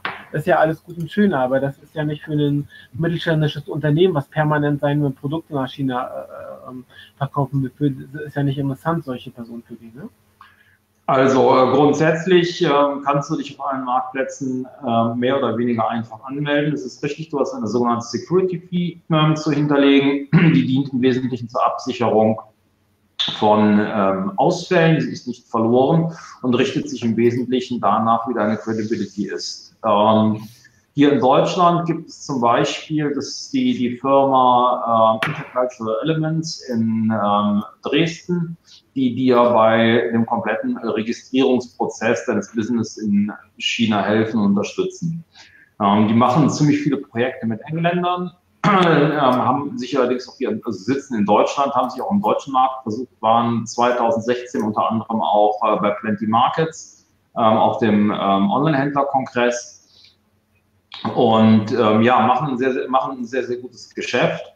Aber wenn jetzt alle kleinen und mittleren Händler noch ein klein wenig warten, und zwar ganz genau bis im September, und wenn dann noch alle zum Tag des deutschen Online, zum Tag des Onlinehandels kommen, nach Berlin, dann wird es dort eine Überraschung geben und es wird für die deutschen kleineren und mittleren Händler sehr, sehr sehr einfach äh, werden, in China zu verkaufen. Äh, mehr darf ich noch nicht sagen, ansonsten schlägt der Oliver Brotmann ähm, mich, Präsident des BVOH, und äh, wirft eine Bombe in mein Büro. Und das will ich nicht, aber ich kann euch ganz sicher sagen, hier steht eine richtig dicke und fette und geile News an ähm, die gerade den ähm, Handel mit Chinesen, also von Deutschland nach China in einem mehr als hohen Maße vereinfachen. Es wird eine, es ist eine so geniale Sache, es ist unfassbar. Das ist ja äh, Oliver hat auch da bei mir schon gepostet, ne? Der, der hat das auch schon un unter meinem Beitrag von der Kante ähm, gepostet. Und wenn es da eine einfache Möglichkeit gibt, das ist bestimmt für richtig viele interessant, weil die Firma, die ich gesehen hatte, die fungiert ja quasi als Zwischenhändler. Dann nimmt man ja nicht die gleiche Marge mit, langfristig gesehen, als wenn man es direkt an den Endkunden verkauft. Ne? Ja. Ja, wir sollten, da, wir sollten uns da wirklich noch mal ein bisschen, ein bisschen gedulden. Also ich äh, weiß, dass da der, ähm, dass da der, äh, sagt mal schnell, der ähm, Oliver dran ist und da kommt was Großartiges. Und ja, da freue ich mich dann auch schon richtig drauf. Ich glaube, da freuen sich jetzt alle drauf, weil das ist ja die größte, die größte Marktchance, die wir jetzt hier aktuell haben. Und es ist ja mittlerweile auch tatsächlich so, dass es ja nicht nur so ist, dass die Chinesen den europäischen Markt überschwemmen, sondern auch die Deutschen überschwemmen den chinesischen Markt mit unseren Produkten, gerade im Bereich von Baby, Lebensmittel und so weiter. Da hat die Industrie ja enorme Probleme, überhaupt auf Kurs zu bleiben, weil alles, was äh, die Chinesen wollen, sind deutsche Produkte, sei es Milchpulver oder irgendwie Kleidung. Ja, es wird alles quasi auch aus China geschehen. Kuckucksuhren. Kosmetik, alles. Alles, alles. Ich habe noch nie so viele deutsche Autos auf den Straßen gesehen wie in China. Ja, und die geben richtig viel Geld aus. Da gibt es keine Kleinwagen wie den Golf, da gibt es den BMW, Mercedes und äh, keine Ahnung, Audi A8. Aber da bei uns, also unser, unsere Zuschauer sind ja immer so die kleineren und mittleren Händler und für die muss es, also für die soll es dann ja hoffentlich bald eine sehr einfache Lösung geben, weil die haben natürlich nicht das Budget jetzt wie VW oder Audi oder so. Und wenn es da was geben würde, ich glaube, das wird richtig, äh, wird richtig interessant werden. Ja, es ist eine Frage des Marketings. Du musst dich natürlich auch positionieren als solches Unternehmen. Ne? Du musst halt da deinen Vorteil ausspielen, Made in Germany, wenn du das nicht hinbringst. Wenn ich mir den Listing auf Amazon angucke, um die Sache jetzt zu Ende zu führen, da haben so viele Hersteller Ware, sagen wir jetzt mal aus dem Textilbereich, die Ökotex zertifiziert sind, die aus Ökotex-Produktion kommen. Die schreiben es aber nicht in ihren Listings rein. Ja, so ein Trust kommunizieren nicht zu ihren Endkunden. Und das ist natürlich ein Problem. Ja, wenn du das nicht machst, dann hast du da in dieser Richtung auch keine Chance. Ja, wenn du dein Produkt hast und schreibst Made in Germany und versuchst es dann auf dem chinesischen Markt zu platzieren, dann wirst du auch in deiner Nische erfolgreich sein. Da bin ich ziemlich sicher. Und die nehmen auch das Geld in die Hand dafür. Ich kenne das beispielsweise aus einem Bereich, aus, ich sehe gerade den Markt da am Dampfen wie ein, wie ein Drache, ja, aus dem E-Zigarettenbereich. Ja, die, die kaufen, ich meine, äh, die Heimat aller E-Zigaretten ist nun mal China, ja, inklusive Liquid. Aber die Chinesen kaufen nicht ihr eigenes Liquid importieren das teure Liquid aus den USA und aus Europa. Und das Gleiche wird auch mit allen anderen Produkten, gerade aus dem Gesundheits- und Hygienebereich passieren. Mittlerweile, wenn, wenn, wenn, du, wenn, wenn du in den äh, Modeläden gehst, in den äh, hochpreisigen, da siehst du immer chinesische Mitarbeiter plus Chinesen, die sich mal vier, fünf Taschen kaufen im Wert von, keine Ahnung, wie viel Euro. Ähm, und machen dann noch Bilder und bringen es auf die Familie. Ja. Genau, man kann mit, mit, Union, mit, mit, äh, mit Union Pay bezahlen in diesen Shops. Da muss man darauf achten, wenn da ein Union Pay Symbol ist, dann weiß man, okay, die, das ist ein Shop, wo viele Chinesen einkaufen gehen, weil Union Pay ist sozusagen das, das Visa und Mastercard für, für China Mainland. Also die haben irgendwie, glaube ich, alle keine Visa und Mastercard, die haben alle Union Pay und damit sind die Möglichkeiten in Europa sehr begrenzt. Also in Deutschland zum Beispiel kann man mit einer Union Pay Karte, die eine normale Bankkarte ist, keine Kreditkarte ausschließlich bei der Sparkasse abholen äh, Geld abholen. Gut, die haben natürlich auch viele Filialen und äh, da rüsten natürlich die Einzelhändler in Deutschland nach. Bisher häufig am Flughäfen, aber immer mehr, sage ich mal, Edelboutiquen und so weiter. Da kannst du dann halt mit, äh, ja, mit genau. Union Fee äh, bezahlen. Ne? Genau.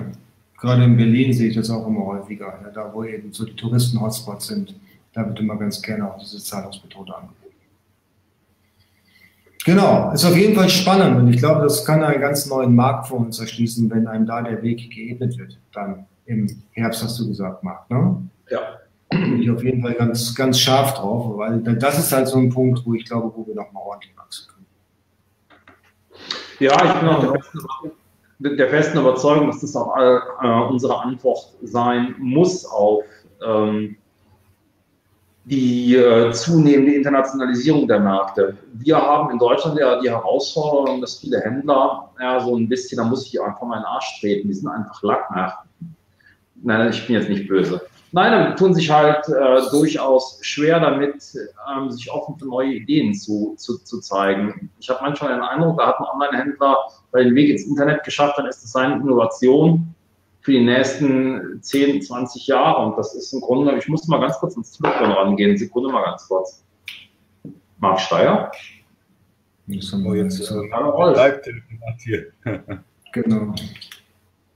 Gehen wir zur heißen News noch hier rein? Oder? Ich bin auch gerade sogar, sogar live auf Facebook. Ich bestelle meiner Community schöne Grüße von dir. Schöne Grüße. Bis gleich dann, ne? ich melde mich. Ciao. Ja, allen schöne Grüße von Dr. Rolf Klesen, Patentanwalt aus Köln. Ja. Er hat mich gerade angerufen. Ja, habe ich schon öfters empfohlen. Ja, ja der Rolf ist Der Rolf ist wirklich klasse. Ja, nein, aber kommen wir darauf zurück. Ähm, ich finde es halt eh schwierig, dass wir deutschen Händler, glaube ich, kaum die Möglichkeit nutzen, überhaupt international zu skalieren. Da scheitern, scheitern viele an, an ganz banalen Problemen. Ja, die Italiener bewerten schlecht, die Spanier bewerten schlecht. Naja, in, in Frankfurt hat man mal eine Abmahnung äh, äh, erhalten und schwupp, schon wird das komplette Geschäft äh, eingestellt. Ähm, ich glaube, da werden wir auch einen Wandel sehen. Ich bin der festen Überzeugung, dass wir in vier, fünf Jahren ähm, ein großes Online-Händlersterben auch in der Tat zu beklagen haben. Was ja natürlich auch geil ist. Ich meine, es hat ja auch Vorteile. Ähm, die ganzen äh, gescheiterten Unternehmer stehen dann im Arbeitsmarkt zur Verfügung und äh, die Online-Händler, die halt flexibel sind und nach vorne schauen, können sich dann das Personal abgreifen. Ich bin da mal richtig böse. Ja, ja, es wird sich auf jeden Fall was ändern. Also, so wie es jetzt ist, wird es nicht bleiben und man muss sich halt weiterentwickeln. Aber die meisten tun sich am mega schwer mit der Internationalisierung. Also ähm, ich bin ja froh, wenn ein Händler äh, äh, ähm, Texte vom Webinterpreten nutzt. ja, und äh, äh da bleibt es meistens auch, äh, weil irgendwie man, man, man versucht immer die Probleme zu finden und nicht die Lösung für, äh, für gewisse Dinge. Und ähm, ich meine, jetzt hier in diesem Gespräch haben wir eine Lösung für beispielsweise die Händler, die mit Webinterpret-Texten arbeiten, vielleicht ihre Ware zu importieren, weil sie es selber nicht sich nicht trauen oder wie auch immer. Da gibt es halt Agenturen dafür, die da mithelfen. Und ähm, bei vielen Händlern ist es gar nicht, vielleicht auch gar nicht die Angst oder so, oder einfach nur, wie soll ich sagen, ähm, man hat so eine Blockade. In vielen Dingen hat man irgendwie eine geistige Blockade und, und, und sagt dann, hey, ich habe keine Ressourcen dafür. Ja, ich ja. weiß es auch nicht. Also ich denke, ich, ich denke mir am Ende des Tages ist es eine Frage des, des, des Mindsets. Und da wird sich schlicht und ergreifend die Spreu vom Weizen trennen. Ich glaube auch ehrlich gesagt, dass ähm, die Herausforderung in meiner, in meiner ähm, oder halt auch in Jens ähm, Generation, ich glaube, wir sind gleich alt fast. Wie alt bist du, Jens? Das muss ich mir gerade überlegen. 47. Ach du Jungspund. Bist ja doch grün hinterm Ohren. Ja, wahrscheinlich. ja, wie alt bist du denn? Ja, 49. Na, so weit weg ist das ja auch nicht. Ne? Aber ich bin mal wieder der Älteste, der, der, der alte Sack. Ähm, ja, nein, aber ich denke, dass, das ist in meiner Generation noch ein Mindset-Problem. Ich äh, hoffe, hoffe und denke mir, dass die Generation Y und Z, ähm, dass die da einen Ticken, einen Ticken flexibler sind. Was meint ihr dazu? Also, ich glaube, es gibt, es gibt jetzt eine ganze Menge flexibler junger Menschen. Ich arbeite ja sehr viel oder fast ausschließlich mit jungen Menschen zusammen, also jungen Menschen, die deutlich jünger sind. Und ähm, gerade so in, in, der Generation jetzt 20 bis 30 spaltet sich die Generation. Einmal äh, würde ich sagen, wir sind extrem unflexibel, Beruf Papas Sohn oder Papas Tochter. Und dann gibt es auf der anderen Seite aber genau das Gegenteil ja, die sowas eben wie der, wie der Lukas Manko oder der Johannes, die wirklich, äh, ja, ich sag mal, komplett durchrassen durch die ganze Geschichte, ungebremst, ja. Klar, sie haben ja auch nicht viel Konkurrenz, weil, wie gesagt, es gibt aus meiner Sicht nur noch zwei. Entweder die absoluten Überflieger oder die kompletten, ja, ich sag mal, blassen Figuren, die eigentlich ja, Papas Sohn oder Papas Tochter sind, mehr nicht. Aus meiner Sicht. So meine Erfahrung der Generation zwischen 20 und 30. Da muss ich auch sagen, den Johannes, ähm, jetzt fällt mir sein Nachname wieder nicht ein, Mensch. Ungerer. Ungerer. Johannes Ungerer hatte ich letztes Jahr auch auf der ähm, Amazon Seller Konferenz vom, Jas, äh, vom Yasin erlebt und dann auch nachher in der Bühne etwas. Die Mangel genommen. Ähm, ja, aber jetzt mal im, ja, im Ernst. Der hat so großartig und professionell pariert. What the fuck? Der hätte manch einer in meinem Alter, der hätte, der hätte mich von der Bühne gestoßen schon und ich hätte eine Schelle gefangen. Also ich fand das so unfassbar, in welcher Ruhe, Sachlichkeit und, und äh, Eloquenz er ähm, den, den Argumenten reagiert hat. Das hat mich schwer beeindruckt. Ganz ehrlich, richtig beeindruckt. Ja, genau, genau. Auch die drei Jungs, die wir jetzt beim Hitler-Talk hatten, oder waren es vier? Drei. Drei, genau, ganz genau. Spektakulär. Also diese beiden, die haben weggeblasen. Ja, genau. Und, das, und wenn ich solche Menschen sehe, dann, dann, dann gibt es noch Hoffnung. Solange es solche Menschen noch gibt, gibt es noch Hoffnung. Zu dem, zu dem Händlertalk mit Jens Lindner.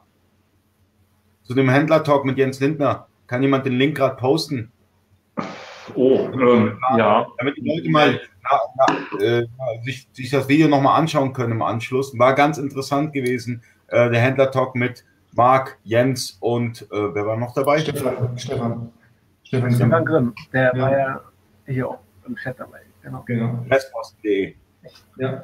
Und der ist, äh, der ist gerade in ähm, Indien, nee, in Vietnam. In Vietnam ist er. In, äh, hat. Der ist dort. Ja, gestaut, wo du noch nicht da warst. Dann kamst du rein, dann ist er schnell geflüchtet. Da hat er, glaube ich, Angst. Der ist schlafen gegangen. Ich habe die Kommentare gelesen, Mensch. Ja, ich mache doch nur einen Spaß. Ja, also Süd, äh, Süd, Südostasien, das ist auch so, da wollen wir noch ex expandieren. Also da, da, schauen wir auch, dass wir da jetzt in jedem südostasiatischen Land da eine sozusagen eine Partneragentur äh, finden, äh, mit der wir dann halt ähm, zusammenarbeiten können, ob das jetzt Vietnam ist, Indonesien, Philippinen, weil da sind die Lohnkosten. Ja, Bangladesch habe ich noch.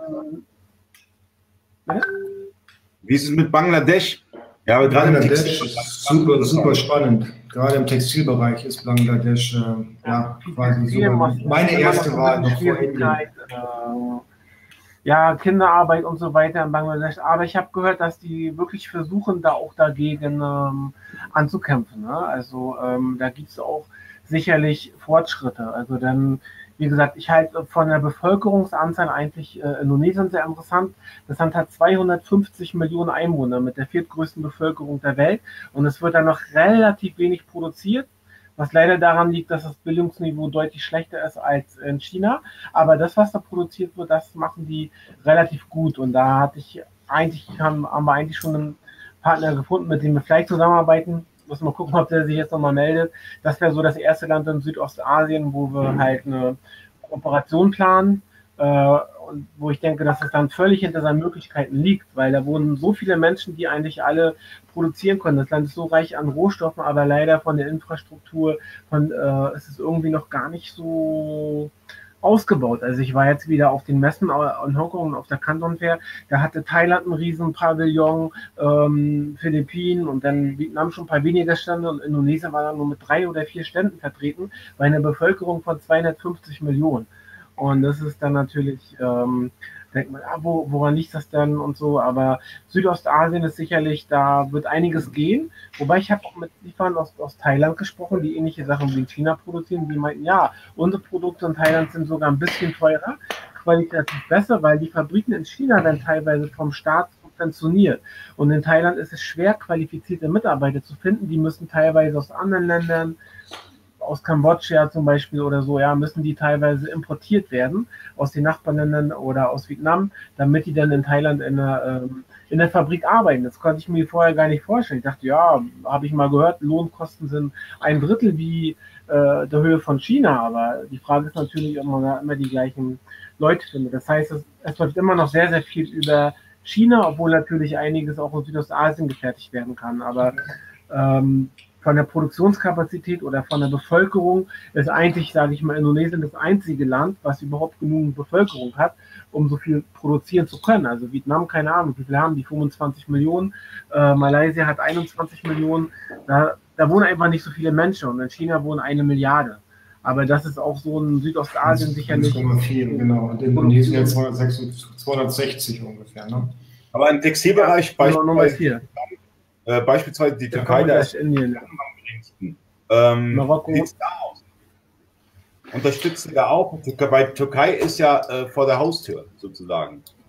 Ja, da haben, wir haben Riesenstände hier auf der Messe gehabt, aber da haben wir jetzt noch keinen, das kommt doch immer in den Gruppen häufig, diese, diese Frage, ne? Und da ist die Frage, ob es da eine Agentur, überhaupt eine Agentur vor Ort gibt, die das alles so ein bisschen bündelt, oder ob da jeder so sein, eigenes Geschäft macht. Weil gerade, ich glaube, bei Textil, das ist so ein weites Feld, es wird ja auch immer in Marokko produziert, Bangladesch, Indien, eigentlich überall.